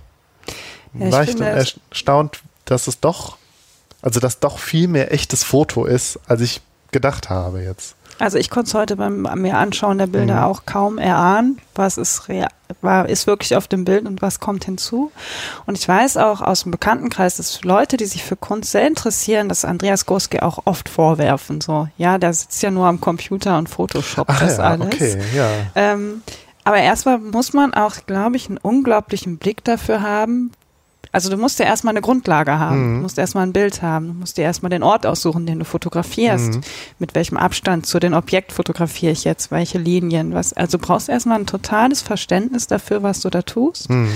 Ähm, und selbst wenn, selbst wenn er den ganzen Tag nichts anderes macht, als den Teddybär von links nach rechts zu verschicken, schieben und die Bilderrücken rosa zu machen und den nächsten grün, finde ich, auch dafür muss man, man muss so eine Komposition wie so ein Bild auf vier mal zwei Meter erstmal hinbekommen. Und dann ist mir das ehrlich gesagt piep egal, ob der das mit Photoshop gemacht hat oder nicht. Also ist klar, mhm. dieses, dieses, was wir auch gesagt haben, dieses Entdecken der Bilder, was ist real und was nicht, macht irre viel Spaß, wenn man weiß, dass er das mit äh, auch bearbeitet. Aber ich empfinde das als sehr unfair, das so vorzuwerfen. Ich würde sogar umgekehrt argumentieren und das tut Gurski selbst auch. Du sagtest selbst, er schämt sich dafür nicht. Es ist sogar noch viel mehr. Ähm, ich glaube, er ist da ziemlich stolz drauf, weil seine Argumentation ist, glaube ich, dass er sagt, diese Nachbearbeitung, ähm, rückt ihn eigentlich eher in die Richtung eines freien Künstlers, Schrägstrich eines mhm. Malers eigentlich. Mhm. Und ich sagte schon öfter, er kokettiert damit eigentlich ähm, mit der Malerei zu konkurrieren als, als, äh, als Fotograf. Und einer seiner Argumente ist eben, dass er sagt, ähm, das sind keine rein ähm, äh, dokumentarischen Fotografien, sondern das sind Kunstwerke in dem Sinne, dass es eine Fotografie plus X ist. Mhm. Und das rückt ihn in die Nähe eines, eines Malers, eines freien Künstlers. Und ich kann das total gut nachvollziehen, denn ich weiß nicht, ob ihr das kennt, wenn man Fotos sieht, egal wie gut die sind, man hat immer das Gefühl, hätte ich so eine gute Kamera und hätte genau an dem Punkt gestanden, hätte ich das gleiche Foto gemacht. Genau, das, ähm, was wir beim Tillmanns auch diskutiert ja, haben. Das ne? ist natürlich ja. so eine Halbwahrheit so. Ähm, aber man kann ja eben auch genau von dem Standpunkt aus sagen, ja, eben deswegen ist Gurski eigentlich der größere Künstler, weil er sich von dieser, von diesem, von diesen Fesseln der rein dokumentarischen Fotografie ähm, eigentlich löst und sagt, ich, ich ähm, ich bin eigentlich frei, viel freier als ein, als ein, als ein äh, Fotograf, der darauf angewiesen ist, ähm, genau den perfekten Standpunkt zu suchen und dann nur noch auf, auf den Auslöser zu drücken. Bei ihm passiert ja eigentlich viel mehr. Mhm. Also man kann auch so rum argumentieren, aber ich weiß nicht, wie es in Fotografenkreisen ist, ob man da dogmatischer ist. Vielleicht, vielleicht ist es auch ein bisschen Neid. Ich meine, ne, Großkerz halt mit seiner Kunst und ich sage bewusst nicht Fotografie, weil ich nehme das ganz für mich selber schon sehr als Kunst wahr, was ich da heute gesehen habe. Ähm, das muss man erstmal. Muss aber sagen, äh, Fotografie ist, ist ja Kunst, ja. Also das ist eben genau das, was, glaube ich, Gurski und Struth und die Becher-Schüler gemacht haben, zu sagen, die Fotografie ist eine legitime künstlerische Technik, die mehr kann als äh, Porträts oder Journalismus. Mhm. Ja, aber es gibt wenig Fotografen, die ich als Künstler wahrnehme. Also Großke gehört eindeutig dazu, sich dann sagen, klar ist er Fotograf und er fotografiert und da hängen Fotos, aber für mich sind das eigentlich Gemälde in einem Museum von einem Künstler. Mhm. mhm. Gemalt, fotografiert. das würde er sehr gerne hören. Also ich glaube, das ist auch der Diskurs, in dem er sich, sich begibt, glaube ich, eben sehr bewusst. Und ich glaube, ja, das gelingt da, ihm auch. Da geht er ja auch über die Bechers und über die Becherschule halt auch hinaus, ne? indem man die, also ich glaube, die Bechers als Puristen hätten bestimmt nicht mit Photoshop gearbeitet, oder? Bestimmt nicht. Nee. Also es funktioniert auch ganz anders. Mhm. Und trotzdem sieht man dann doch wieder Ähnlichkeiten. Also diese, diese Idee, Strukturen zu finden durch, durch so, so Gleichheiten von Form und so weiter, was die eben durch ihre, diese Serialität von, von immer ähnlichen Motiven mhm. erreichen, das sehe ich bei ihm schon auch sehr, ne? diesen strukturellen Blick. Ähm, ich glaube, der macht die Bilder halt auch so stark oder diese Motive so stark, ne? dass da einfach immer Strukturen auftauchen, die kompositorisch auch einfach funktionieren. Plus dann kommt natürlich noch immer so eine inhaltliche Komponente mhm. oder bei mhm. vielen Bildern. Ich würde auf jeden Fall gern noch, können wir auch kurz halten, über zwei weitere Bilder sprechen, nämlich einmal das ähm, mit den ähm, Kanzlerköpfen. Ja, da möchte ich auch gerne noch drüber lange, sprechen. Lange Und dann vielleicht heute. tatsächlich das mit dem, äh, mit dem Pollock. Mhm. Ja, also wir sehen ein Bild, auch ein, eine, äh, eine riesige Fotografie. Und wir sehen äh, im Vordergrund also erstmal sieht es so aus, als ob wir durch ein großes Fenster blicken, weil mitten äh, rechts durch das Bild geht so eine, äh, ja, so eine Art. So eine Strebe, so eine Strebe, das könnte auch so ein Fensterrahmen sein von mhm. so einem mhm. großen Fenster. Und man sieht halt vier Hinterköpfe und es ist relativ schnell, wird einem deutlich, dass das so von links nach rechts Gerd Schröder, der Helmut Schmidt, weil er raucht, Angela Merkel und Helmut Kohl sind. Und also ja, Angela Merkel erkennt man dann auch an ihrer Frisur und wir haben auch dann genau hingeguckt. Helmut Kohl naja, sitzt eigentlich auch erkennt man Angela Merkel an ihrem gelben Kostüm. ich, ich glaube, es ist ein Schulterpolster sogar, oder? Ja. Und wir haben auch genau hingeguckt und man sieht, Helmut Kohl sitzt im Rollstuhl.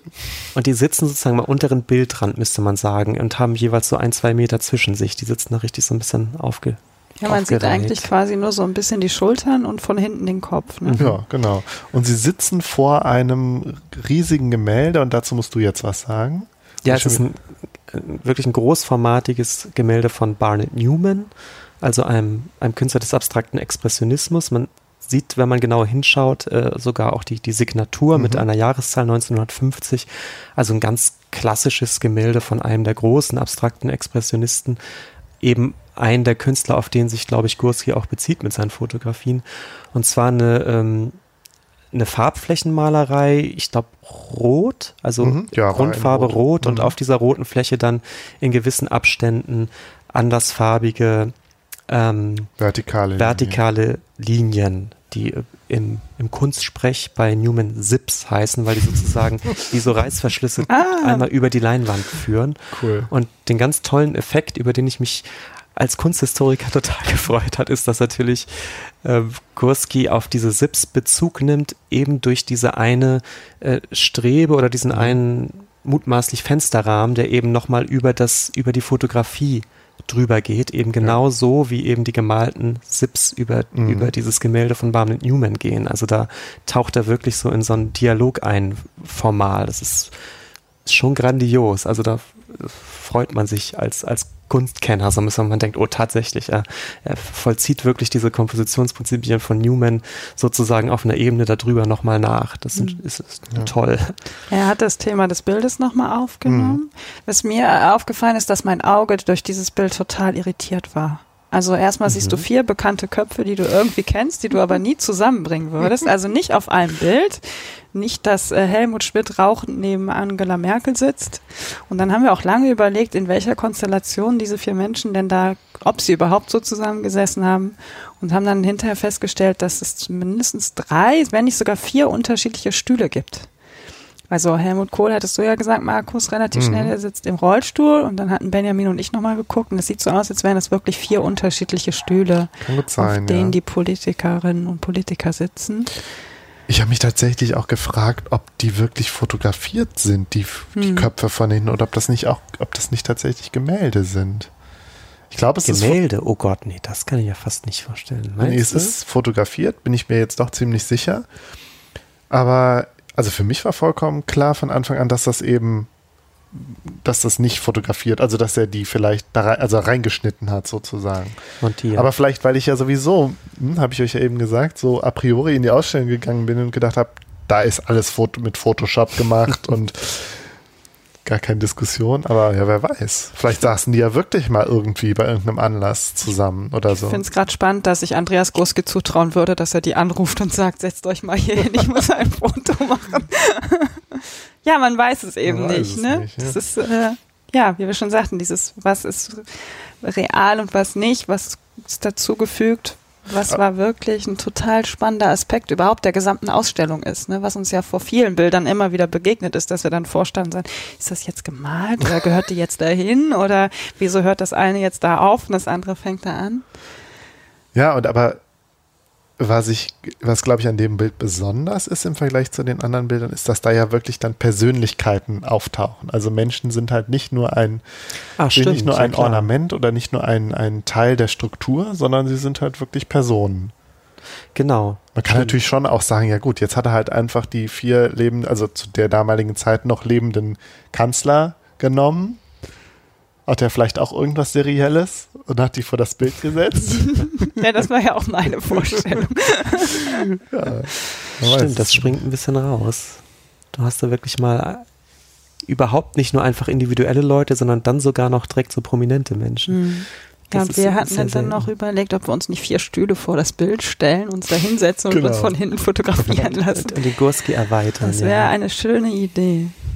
Ja, was ist ein, äh, das stimmt, das Bild ist es fällt ein bisschen aus dem mhm. Rahmen. Mhm.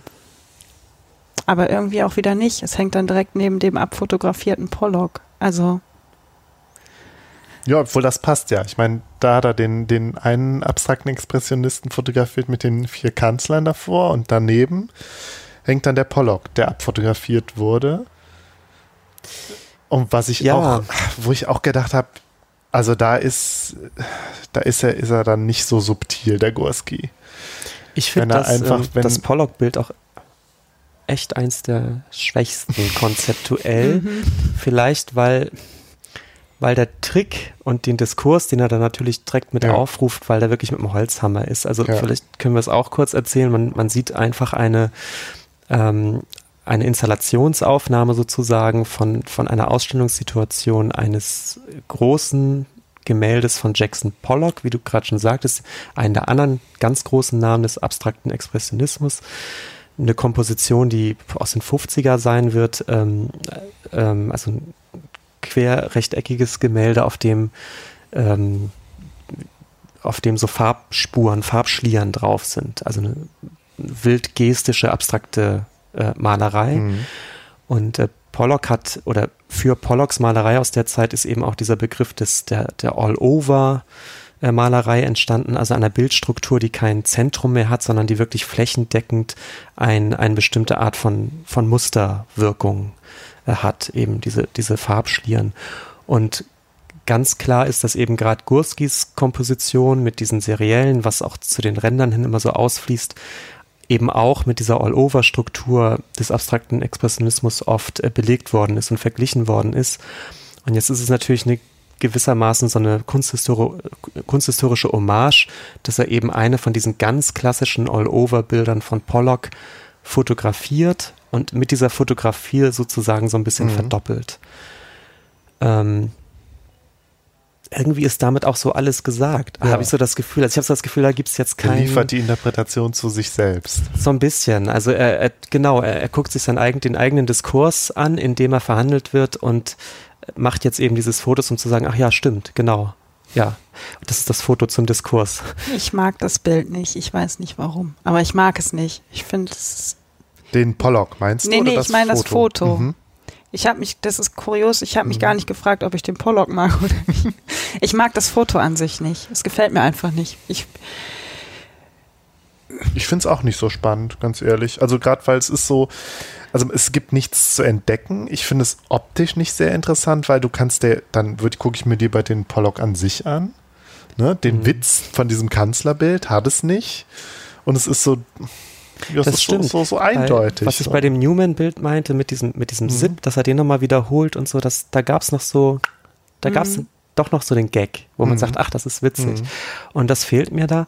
Ähm, was, was ganz witzig ist, ist natürlich schon, dass äh, in diesem Amerikanersaal im K20 normalerweise eben ein vergleichbares Bild von Pollock hängt, mhm. äh, das Number 32, eines der berühmtesten Gemälde von Pollock und sicherlich eines der berühmtesten K20, was jetzt eben abgehängt ist für unter anderem dieses Foto von einem ja. Pollock von Gursky.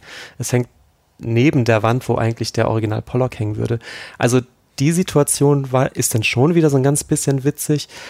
Aber das Foto an sich irgendwie, ja, es fehlt, es irgendwie fehlt so ein Kniff und seien es drei Becher, die vielleicht davor gelegen oder drei Enten, die, die davor hätten lang wandern müssen. Und man muss auch sagen, es gibt äh, Louis Lawler, eine äh, Fotografin, die bekannt geworden ist mit Fotografien von Kunstwerken und zwar von Kunstwerken, wenn sie gerade aufgebaut werden, werden oder wenn sie gerade noch in der, in der Transportkiste stehen. Also auch eine sehr ähm, kunstreferenzielle Fotografie. Und da gibt es ganz tolle Fotografien, zum Beispiel auch von einem Pollock ähm, über so einem Sideboard. Und auf dem Sideboard steht dann aber noch so ein Glas Wasser, was dann so ein Stillleben gibt und so. Also da gibt es ganz tolle Fotografien, wo unter anderem auch Pollock-Gemälde drauf zu sehen sind. Die sind hinreißend und ganz toll. Und wenn man die im Kopf hat und dann Gurskis Pollock sieht, denkt man so ein bisschen, ja, es ist so ein bisschen Louis Lawler ohne, ohne, ohne den Mehrwert. So, ja, irgendwie. Also ich finde es in diesem Zusammenhang, es in diesen Saal zu hängen, finde ich es auch, wie du es gerade beschrieben hast, ist es eine schöne Idee und eine ganz tolle Sache. Aber das Bild an sich losgelöst aus diesem Raum, einfach nur als eine Abfotografie von einem großen Künstler, finde ich es irgendwie wirklich. Ja, es tut mir leid, ich finde das sehr schwach. Ne? Ich stehe dann davor und du siehst erst diese ganz tollen Gurski-Bilder und dann stehe ich da vor diesem abfotografierten Pollock und denke mir, ja, hätte Gefühl, ich jetzt mein iPhone und fotografiere ja. das ab, dann klar, ne, ja, ich hatte auch das Gefühl, er hat es da hingehangen, weil da sonst ein ähnliches Bild hängt, so als Gag nochmal. Ja, und ich finde es, wie gesagt, man, das ist eben eine abfotografierte All-Over-Struktur ist, die an sich wieder eine All-Over-Struktur. Also man hat sofort im Kopf, ja, es gibt bestimmt jetzt einen Haufen kunsthistorischer Vorlesungen, die da was draus machen und die sagen, oh toll, die Fotografie äh, im Diskurs mit der Malerei verdoppelt die Malerei und verdoppelt das Motiv. Ja, und, aber das ist doch gar nicht ähm, spannend, oder? Also es ist doch es ist eben so, es ist so eine, so eine Kopfgeburt. Also, wie wir schon sagten, also das ist, es ist einem sofort klar, was er da treibt, aber irgendwie, naja. Ich finde es interessant, Daniela, dass du meintest, dass dir das überhaupt nicht gefällt, wobei, äh, wohingegen dir das wie ich finde, das Foto, äh, ein Foto, was sehr ähnlich funktioniert eigentlich, was direkt daneben hing, dir das ja total gut gefallen hat, Mhm. hast du gesagt. Da sehen wir nämlich äh, ähm, ein, also es ist viel kleiner, viel kleiner, ein kleineres Format und da hat Gursky ähm, eine Buchseite aus einem Fotobuch fotografiert, wo man, ich glaube, es war tatsächlich ein Foto von, von sich selbst, also nein, also ein Foto von Gursky, was Gursky gemacht hat, das fotografiert er, hat er dann nochmal fotografiert, sozusagen. Daniela muss nochmal die Geschichte Okay. erzählen. Ich dazu. hoffe, ich glaube, hab es war auch ein richtig im unklar. Kopf. Ich, Ähm, der Kai-Erik Schichtenberg vom Retrospektiven-Blog hatte mir das nämlich erzählt, Ah, dass okay. äh, Andreas Guski zu einem Interview zu einem Journalisten gekommen ist und der hatte halt diesen Bildband auf dem Tisch Mhm. liegen. Und ich meine mich zu erinnern, dass wir ein Bild von, von Andreas Guski, bin mir aber gar nicht mehr sicher, weil das Bild, was ich jetzt in dem Bild Mhm. gesehen habe, also was in dem Buch gezeigt worden ist, äh, überhaupt nicht kannte. könnte auch von Tillmanns sein, ne? Von den neueren, von den neueren. Ja, es ist so ein ganz wirklich abstraktes, so ich glaube, so ein so ein Farbverlauf. Ja, Genau, so eine mhm. Farbverlaufsfläche. Ja. Aber auf jeden Fall lag halt dieser Bildband da und Andreas Guski hat sich dann spontan seine Kamera geschnappt und das abfotografiert. Ähm, und dann hattest du ja, Benjamin, glaube ich, gesagt, dass das so gegen alles spricht, was Gurski sonst macht. Also dieses sehr lange nach Orten suchen, was man fotografiert und das dann danach noch bearbeiten. Und das ist in dem Bild überhaupt nicht, also augenscheinlich erstmal überhaupt nicht vorhanden. Er Mhm. schnappt sich spontan seine Kamera und fotografiert das ab, egal was er danach noch macht. Aber er hat nicht lange nach diesem Moment gesucht. Der Moment ergibt sich einfach aus der Situation. Es ist wirklich ein Schnappschuss. Was mir an dem Bild so gut gefällt, ist die Symmetrie in dem Bild. Also das Buch ist so ein bisschen nach rechts gekippt mit der Spitze. Man hat oben und unten ein Dreieck, was sich dadurch ergibt und sieht aber auch, weil die, also auf der rechten Seite, die sehr gerade liegt, die liegt schon sehr gerade auf, aber man sieht, die linke Seite wölbt sich so ein bisschen nach oben. Also man sieht schon, dass man sieht schon, dass es aus einem Buch fotografiert ist. Und man kann sich auch richtig vorstellen, er hält das gerade so vor sich auf den Händen und fotografiert dann so. Und ich finde es interessant, dass du sagst Symmetrie, weil es ist ja eigentlich viel weniger eindeutig symmetrisch als viele andere seiner Bilder, weil es ja doch schon so ein bisschen schräg ist und so und eben nicht so klar von vorne wie jetzt das, das Pollock-Bild oder das Barnett Newman-Bild. Also es ist nicht so hat so- klar von links nach rechts, aber es ist trotzdem aufgeräumt. Ja, aufgeräumt Es ist von der, es Geo hat eine Komposition. von der Geometrie, es sind halt mehrere rechteckige Formen, glaube ich, Mhm. durch die Tischkante, sieht man nur eine Tischkante, glaube ich, dann ist den, natürlich den Rahmen des Fotos an sich und, und in dieses Buch und alles ist so gegeneinander so ein bisschen gedreht. Ähm, ich verstehe das, dass man das, dass das, dass man das mögen kann, aber ich Mhm. muss sagen, ich hatte ein ganz großes Problem in der Ausstellung, weil ich man ist halt natürlich so in diesem großen Gurski-Modus drin, mit all dem, was er da auffährt. Und ähm, genau das, was du, glaube ich, mochtest, dass es da total raussprang, hat mich total irritiert. Also ich habe echt gedacht, ähm, ich will von Kurski keine Schnappschüsse sehen. Ich, also, und das ist natürlich auch eigentlich total bescheuert von mir, aber das habe ich echt gedacht. Ich habe gedacht, nee, Kinder, also wenn ich in die Gurski-Ausstellung gehe, dann brauche ich jetzt keinen Schnappschuss. Allein schon diese Wendung, Gurski hat sich denn spontan die Kamera geschnappt. Das, Da- das passt schon. Also Skandal. da, da steige ich aus. Das ist natürlich jetzt irgendwie Quatsch, aber es ist tatsächlich so, ich finde, ich finde, es gibt, es gibt halt so eine Schnappschussästhetik. Wir haben ja in der Folge mal über Wolfgang Tillmanns eben gesprochen. Mhm. Ähm, und das hat dann auch seinen Reiz, aber jetzt, also in diesem Kontext, da hat mich das total äh, richtig, also richtiggehend abgeturnt. Ich dachte, was soll ich denn jetzt mit so einem Schnappschuss von so, einem- so einem Buch auf einer Tischkante? Da konnte ich mich ästhetisch jetzt irgendwie nicht, von den Sehgewohnheiten nicht drauf Mhm. einlassen. Ich habe gedacht, so, nee, das, das brauche ich jetzt nicht. Ich bin dann lieber schnell weiter zum, zum nächsten Großformat. Ähm, aber ich kann gut verstehen, dass vielleicht genau dieser Effekt in so einer Ausstellung natürlich, den kann man natürlich auch ganz erfrischend finden, so. Also als ich das, äh, das erste Mal in der Ausstellung war, bin ich raus und hatte zwei Lieblingsbilder. Das eine war mit den vier äh, Köpfen vor dem, dem wo immer Mhm. sie auch sitzen, die vier Politiker. Ähm, und das zweite war eben dieses abfotografierte Buch und da wusste ich aber den Hintergrund noch nicht dazu. Mhm. Ich glaube, es hat mir deshalb so gut gefallen, weil ich schon einer Stunde in dieser Ausstellung war und immer nur vor so großformatigen Mhm. Bildern gestanden habe und dann stehst du das erste Mal vor einem kleinen Bild und es funktioniert. Also ich wusste nicht, dass das ein Schnappschuss ist. Für mich war das so genauso wie alle anderen Bilder. Es hätte auch ein, äh, eine wochenlange Arbeit bedeuten können. Ich wusste noch nicht, dass es ein Schnappschuss ist. Ich war, was mich überrascht hat und was mich total gefreut hat, war festzustellen, dass Gurski auch im Kleinen klappt. Mhm. Also man hat ja immer nur diese großformatigen, wirklich Mhm. beeindruckenden Bilder im Kopf Mhm. und steht dann auf einmal vor so einem kleinen Bild und hat trotzdem eine totale, ah ja, für mich sind diese ganzen Gurski-Bilder, egal welches, bis auf eine Ausnahme, die wir heute gesehen haben, so in sich harmonisch schöne Bilder. Das ist so. Ja, das finde ich und auch. das klappt halt auch im Kleinen. Also es, es gibt, ähm, es gab vor einigen Jahren, 2008, 2009 irgendwie, oh, ich weiß es nicht genau, vielleicht auch ein bisschen später, gab es eine Retrospektive von Gurski, ähm, wo er ähm, diese ganzen großen Gemälde, die man von Gemälde, ich sage immer Gemälde, das wird, wird Herrn Gurski gefallen, ja. diese ganzen großformatigen Arbeiten, ähm, auch die, die sehr bekannten eben, die hat er in so ein äh, in recht verkleinert ähm, abgezogen, in so einem Mittelformat. Ähm, natürlich einerseits ein toller Trick, um einfach möglichst viele Bilder zu zeigen in der Retrospektive, ähm, aber natürlich auch irgendwie, glaube ich, konzeptuell, um zu zeigen, dass es geht, dass, dass die Bilder nicht nur durch die durch diesen Größeneffekt irgendwie beeindrucken. Und äh, ich weiß, dass das damals auch in der Presse unglaublich gut angenommen wurde, mhm. weil alle genau das gesagt haben, was du auch sagst.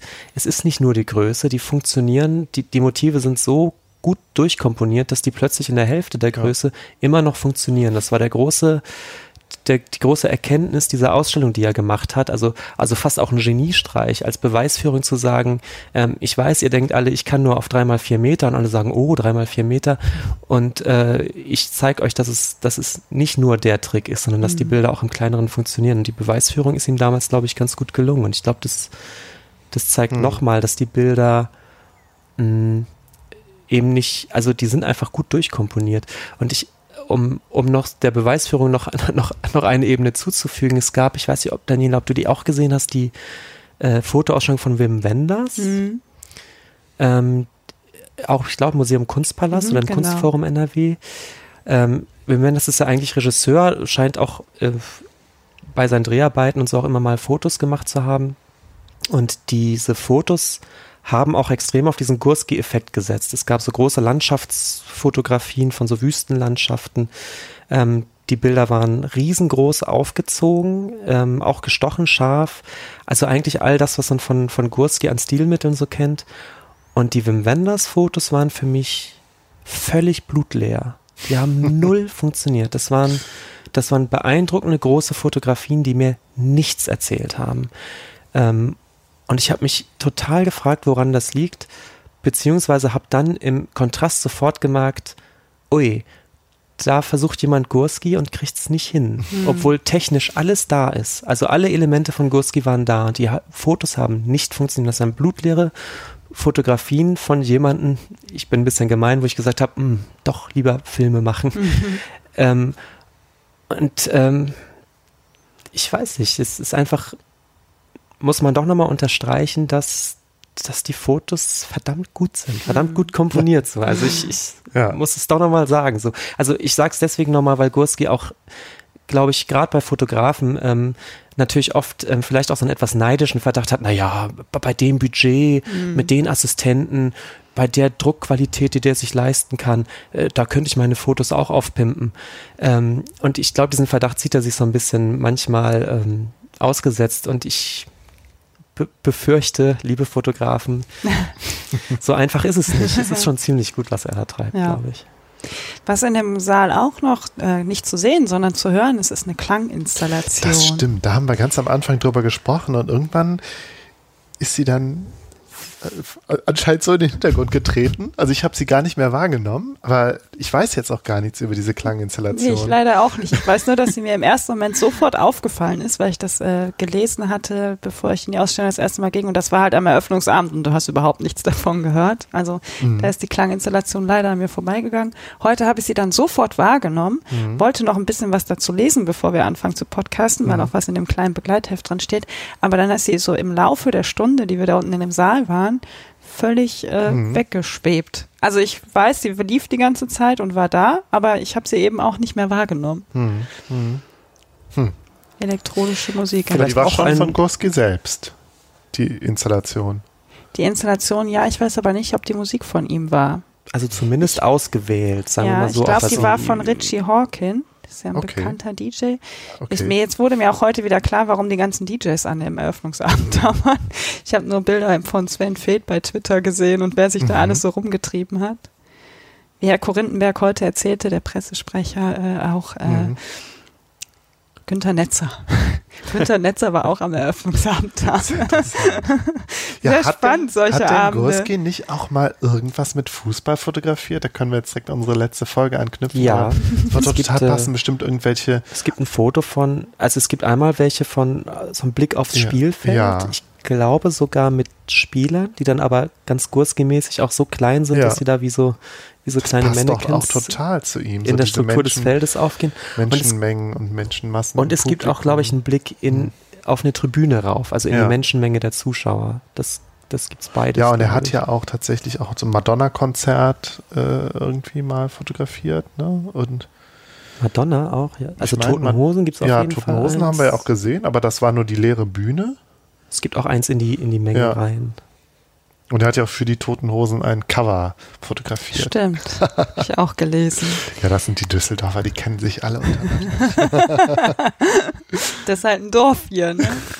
Also die Klanginstallation ist äh, von ihm eine konzipierte Soundinstallation des kanadischen DJ Richie Horton. Okay, sagt mir Aber er steht nichts. anscheinend sehr auf elektronischer Musik. Das geht auch aus dieser Art Dokumentation. Ja, du hast ja gesagt, da lief im Hintergrund. Genau, das hat mich ne? total irritiert, dass ja. das dann ja. guckt die Dokumentation, dann steht er im Atelier und hört elektronische Musik und das passte für mich. Also ich weiß nicht, was ich gedacht habe, was Andreas Gorski für Musik hört, aber auf Elektro wäre ich jetzt ja, nicht gekommen. Wärst du nicht gekommen? Nee. nee. Also ich finde, wenn, wenn ich mich jetzt ein bisschen mehr mit elektronischer Musik auskennen würde, dann könnte, könnte ich jetzt bestimmt sagen, ja gut, diese seriellen Elemente oder so, das findet sich in der Musik und in den Bildern. Irgendeinen Zusammenhang findet ja, man immer, wenn man will. Finde ich als These nicht schlecht. Das, das lassen wir so stehen. Finde ich ganz gut. Der Benjamin, du hast noch in der Ausstellung gesagt, das fand ich ganz schön. Das war ein sehr schöner Satz. Äh, diese Ausstellung ist ein bisschen wie eine Schnitzeljagd. Ach so, ja, aber das bezog sich noch auf einen Aspekt, den wir noch gar nicht erwähnt genau, hatten. Genau, da wollte ich jetzt hinkommen. ja, möchtest du erklären? Ja, äh, und zwar hängen ja nicht nur Gemälde von Andreas Gurski Gemälde? im, ja.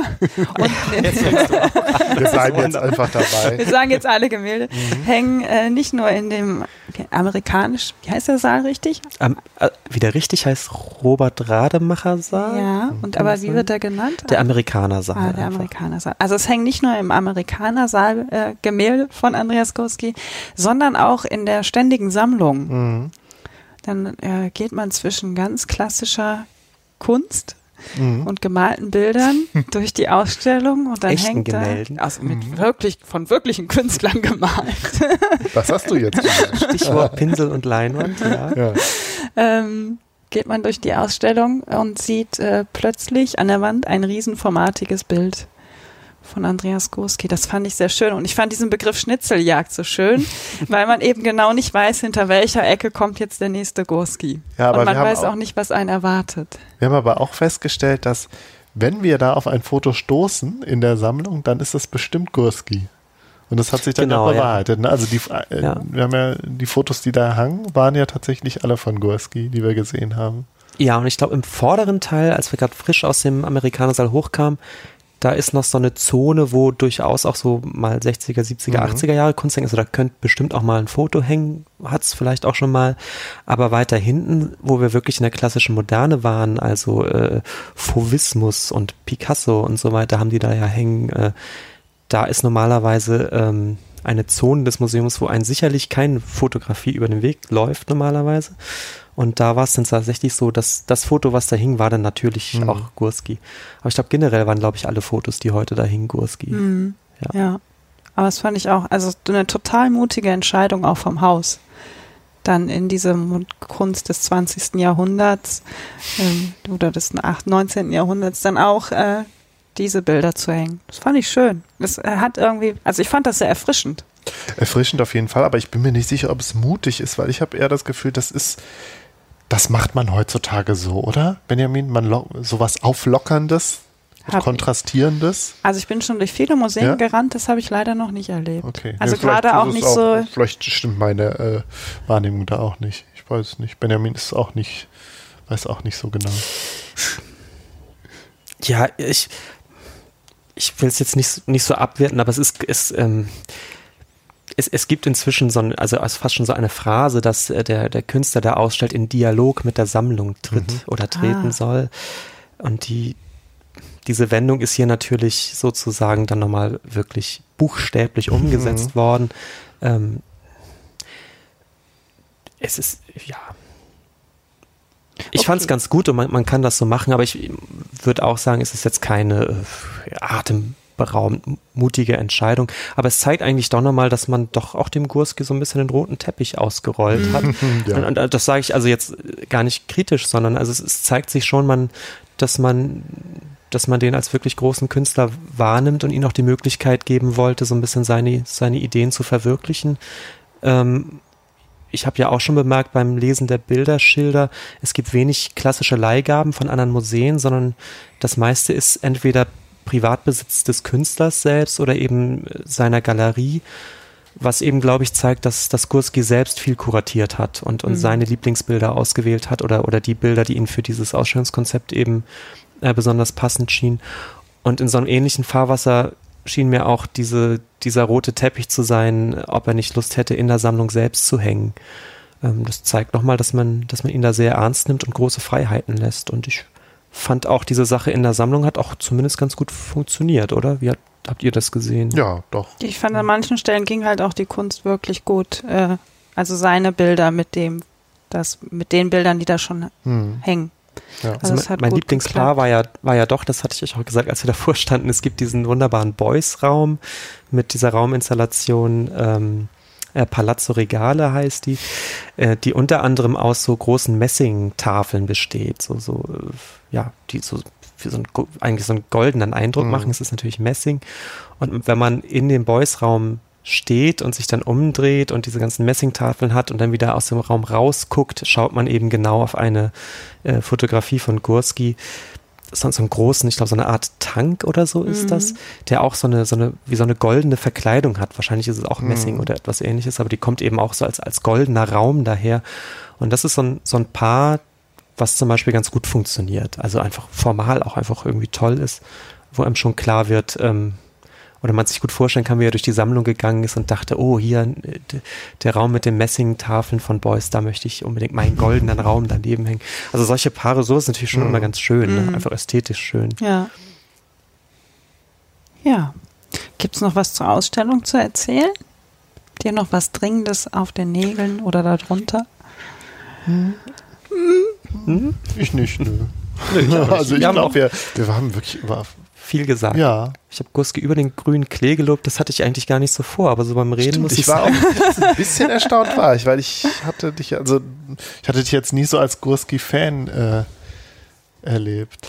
Ich war ja eher so der Gurski-Fan. Ich, ähm, es gab für mich so ein, so ein Gurski-Erlebnis, für das er selbst aber gar nichts kann. Das war irgendwann vor einigen Jahren auf der Art Basel, wo, wo ich jeder dritte Messestand plötzlich ein, in Anführungsstrichen, Gurski hatte. Also sprich, ein, ein Künstler im Programm, der Fotos machte, die extrem nach Gurski mhm. aussahen.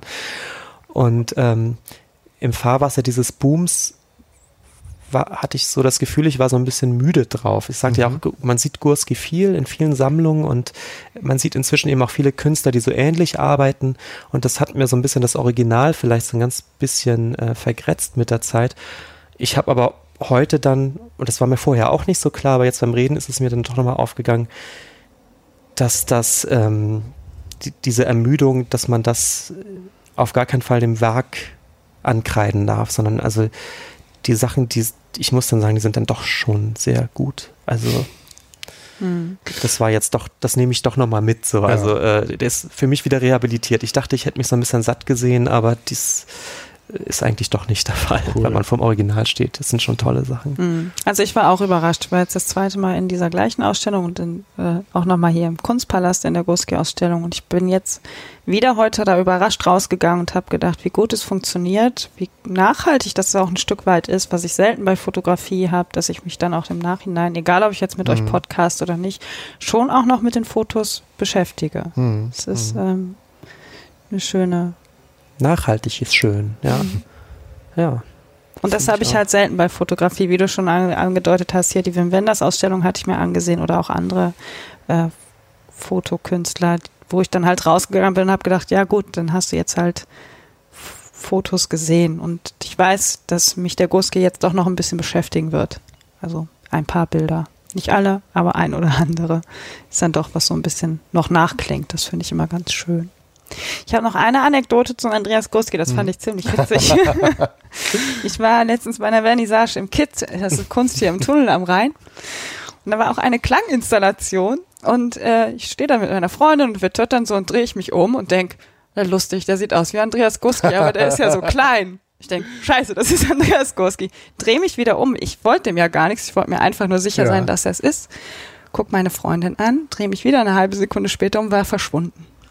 Und ich finde, das zeigt so ein bisschen, äh, es war ja nur so ein ganz kurzer Moment, Ja. das waren keine 20 Sekunden, in denen das passiert ist. Aber ich hatte so ein bisschen das Gefühl, das zeigt seinen Umgang mit seiner eigenen Person. Er wollte nicht entdeckt werden, er wollte nicht angesprochen werden, er wollte einfach nur in Ruhe sich da die Dinge angucken. Ach, du meinst, er hatte gehört, dass ihr. Nee, nee, ich habe gar nichts gesprochen, Okay. aber er hat gemerkt, dass ich ihn angeguckt Ah, habe. okay. Und dass ich Ja. ihn nochmal angeguckt habe. Ja. Und dann ist, hat er sich wirklich ganz schnell verkrümmelt. Und das fand ich schön. Also ich spreche sowieso nie jemanden Mhm. an, wenn ich ihn irgendwo sehe. Ähm, also weil ich ihn aus dem Funk, Fernsehen oder woher auch Mhm. immer kenne. Aber es fand ich schon sehr interessant, wie schnell er sich dann so weggemacht hat, damit er Ja. bloß. War eine interessante Sache. Die Ausstellung nicht abstrakt geht noch bis zum 6.11. Es ist noch genug Zeit, um hier Mhm. nach Düsseldorf zu kommen, sich das anzugucken. Ihr würdet aber den Leuten schon sagen, dass sie da reingehen sollen oder sollen sie sich das lieber sparen? Doch, doch, angucken. Angucken. Also wenn man Gurski noch nicht gesehen hat, überhaupt mal im Original, dann auf jeden Fall angucken. Und wenn man ihn denkt, schon über zu haben, trotzdem angucken. Sehr schön. So, jetzt kommen wir zu was, worauf ich mich sehr freue. Ich bin schon am Grübeln die ganze Zeit. Ich habe richtig Angst. Benjamin und Markus haben nämlich immer einen Nachklapp in ihrem Podcast. Ach so, ich dachte, du wolltest. Ich dachte, Nee, wir fangen kommen mit dem Nachklapp an. Nachklapp, Also sie machen immer einen Nachklapp und dann Ja, ähm, Daniela, klappt dann immer mach aber doch jetzt mal das und ich Nachklapp. klappe jetzt. Ja. ja, Sehr gut. wunderbar. Und habt ihr einen Nachklapp? Ähm, also wir haben ja vorhin besprochen, äh, zum E&U-Gespräch zu unserer letzten Folge über Fußball, da haben wir irgendwie äh, interessanterweise sehr viel Rückmeldung bekommen und zwar auch zwei äh, längere äh, Kommentare. Aber das Problem ist, wir waren jetzt, wir waren jetzt ein bisschen überrascht, dass du jetzt den Nachklapp machen willst. Deswegen haben wir uns jetzt gar nicht vorbereitet. Ich glaube, das verschieben wir dann. Also unsere äh, Kommentare zu den Kommentaren verschieben wir dann auf die nächste Sendung. Aber ich kann schon mal so Ja. viel vorwegschicken, dass ich gedacht habe, wir hätten uns bei der Fußballfolge völlig vergaloppiert. Ich glaube, ich bin deiner These ja auch nicht so ganz gefolgt Ja, und dachte, du- wir hätten uns mal wieder um Kopf und Kragen gesprochen. Aber ähm, anscheinend äh, war ich der Einzige, der das so wahrgenommen hat. Jedenfalls. Ich weiß es nicht. Also ich war auch nicht so ganz zufrieden, muss ich sagen. Ähm, und habe halt gedacht, oh, ich hätte, ich hätte eigentlich dieses Buch Fever Pitch lesen sollen von dem Nick Hornby und oder zumindest den Film gucken, weil ich glaube, daran hätte man das, was ich sagen wollte, super gut aufziehen können. Habe ich aber nicht. Steht Und es- aber hier im Regal. Also, Aha. Wenn du es ähm, geliehen haben möchtest. Und es war wieder das Problem, was wir auch schon mal hatten, wenn es dann darum geht, tatsächlich so soziologische Sachen zu besprechen, die ich immer ganz interessant finde und total faszinierend, dann aber doch auch merke, dann sto ich stoße auch an meine Grenzen, weil ich einfach kein Soziologe bin. So dass ich immer das äh, immer gerne diskutieren will und das auch immer super interessant finde, aber manchmal fehlen mir dann doch die Begriffe. Oder ich merke halt einfach, dieser Soziologiediskurs ist dann doch so, so weit weg vom, von so einem wie soll ich sagen, normalen Alltagsverstand, dass es einfach auch schwierig ist, den irgendwie zu übersetzen. Und das hatten wir ja schon mal, als wir da über, über die Bro-Porn-Sache Das gesprochen war meine haben, Lieblingsfolge von euch. wo ich, wo ich mir auch total einen abgebrochen hatte, wo ich das Gefühl habe, ah, ja, irgendwie, das, es ist doch so interessant, aber so das wirklich knackig in Worte zu kriegen, das ist dann schon eine Herausforderung, an der ich dann so ein bisschen gescheitert bin. Ja, vielleicht fiebert der Zuhörer dann so mit, dass, dass genau das die Folgen nicht. sind, auf die man dann irgendwie mal kommentiert. Jedenfalls haben wir uns sehr über die Kommentare gefreut und werden dann im nächsten Nachklapp äh, auch drauf antworten und eingehen. Genau. Sehr gut. Dann habe ich noch. Wolltest du noch was sagen Ja, dazu? ich habe am Anfang ganz vergessen zu sagen, dass wir die Folge ja auch äh, bei uns veröffentlichen im Gespräch als Sonderfolge. Vielleicht spreche ich einfach noch was ein und setze das davor, damit man direkt Bescheid weiß. Ja, Schauen wir mal. wenn es so passiert ist, wird man es dann ja gehört man's haben, gehört haben, bei genau. uns. Es sei denn, man hat die Folge bei der Daniela gehört. Genau. Ich habe auch einen Nachklapp, obwohl ich ja überhaupt nie einen Nachklapp mache. Aber ich habe gedacht, ich Fang doch damit an. Das ist sehr erfrischend. Wir freuen uns. Obwohl ich auch schon gehört habe, dass das Wort Nachklapp, auch wenn man es ironisch verwendet, so wie wir es ja machen, ganz furchtbar sein soll. Benutzen wir das ironisch? Das wusste ich zum Beispiel gar nicht. Ich habe, also ich Nachklapp ist super, super Wort. Aber über das Thema Ironie haben wir ja auch schon diskutiert, hinlänglich. Jetzt wollen wir aber Ja. das Nachklapp Okay, hören. mein Nachklapp. Ich möchte mich einmal bedanken, einfach nochmal fürs Zuhören, weil es werden immer mehr Zuhörer und Zuhörerinnen und das finde ich ganz toll. Das macht irre viel Spaß. Ich ähm, habe aber auch eine Bitte. Ich würde mich nämlich auch über Kommentare freuen und worüber ich mich auch sehr freuen würde, wären mal eine erste iTunes-Bewertung. Habt ihr schon eine? Wir haben keine. Ja, ich nämlich auch Doch, nicht. natürlich haben wir Haben wir eine eine, ja, iTunes-Bewertung? vom, vom Chris, von Mumpitz und Glitzer. Ah. Aber dann ist das ja ganz schön peinlich, dass wir den Daniela noch keinen geschrieben haben. Ich habe euch ja auch noch keinen geschrieben. Aber äh, wo du gerade Chris sagst, das ist Ja. mein zweiter Nachklapp. Ich habe einen zweiten Podcast angefangen und zwar mit dem lieben Chris, dem Blickwechsel-Podcast. Und wenn ihr Lust habt, könnt ihr da gerne mal reinhören. Ich verlinke das nochmal. So, Großer Tipp. Ich habe es schon gehört und Ja. fand's gut. danke. Sage ich jetzt einfach mal. Dankeschön. Dito, Dito. Dann kommen wir jetzt zu meiner Kategorie. Das ist immer der Moment, wo die Gäste zittern. Davor, ja. Und zwar das Wort zur Episode. Benjamin hält sich die Augen zu. Er überlegt noch, dann fängt der Markus einfach ja, an. also mein Wort ist Globalisierung. Stopp, Weil, ja, nur das Wort. Nicht erklären. ach, nicht erklären. Okay. Ach, dann ist ja gut. Ja, die Globalisierung. Okay, dann kann sich ja jeder selber denken. Benjamin? Ja, ich wollte zuerst ganz ernst sagen Struktur, aber ich finde viel besser Tulpenfelder. Okay, Wir wissen doch gar nicht, ob es Tulpenfelder waren. Doch, ich glaube, das waren Ah, Tulpen. mein Wort zur Episode ist detailverliebt. Keiner von uns hat Wimmelbild. Nee, Aber im Sehr Nachhinein fand ich, passt das auch gar nicht so sehr. Zumindest nicht zu, zu den Fotos, die wir heute gesehen haben. Also das, das Amazon-Bild vielleicht schon, aber die großen Wimmelbilder waren dann doch nicht dabei. Vielleicht in der nächsten Gurski-Ausstellung. Genau. Dann machen wir jetzt hier einen Punkt. Gut, dann verabschieden wir uns von euch. Vielen Dank fürs Zuhören. Tschö Benjamin, tschö Markus, schön, dass ihr hier wart. Danke Tschüss, für die. Einladung. Danke für Danke für den guten Kaffee. Gerne. Und euch wünsche ich allen eine kunstvolle und gute Zeit. Bis bald.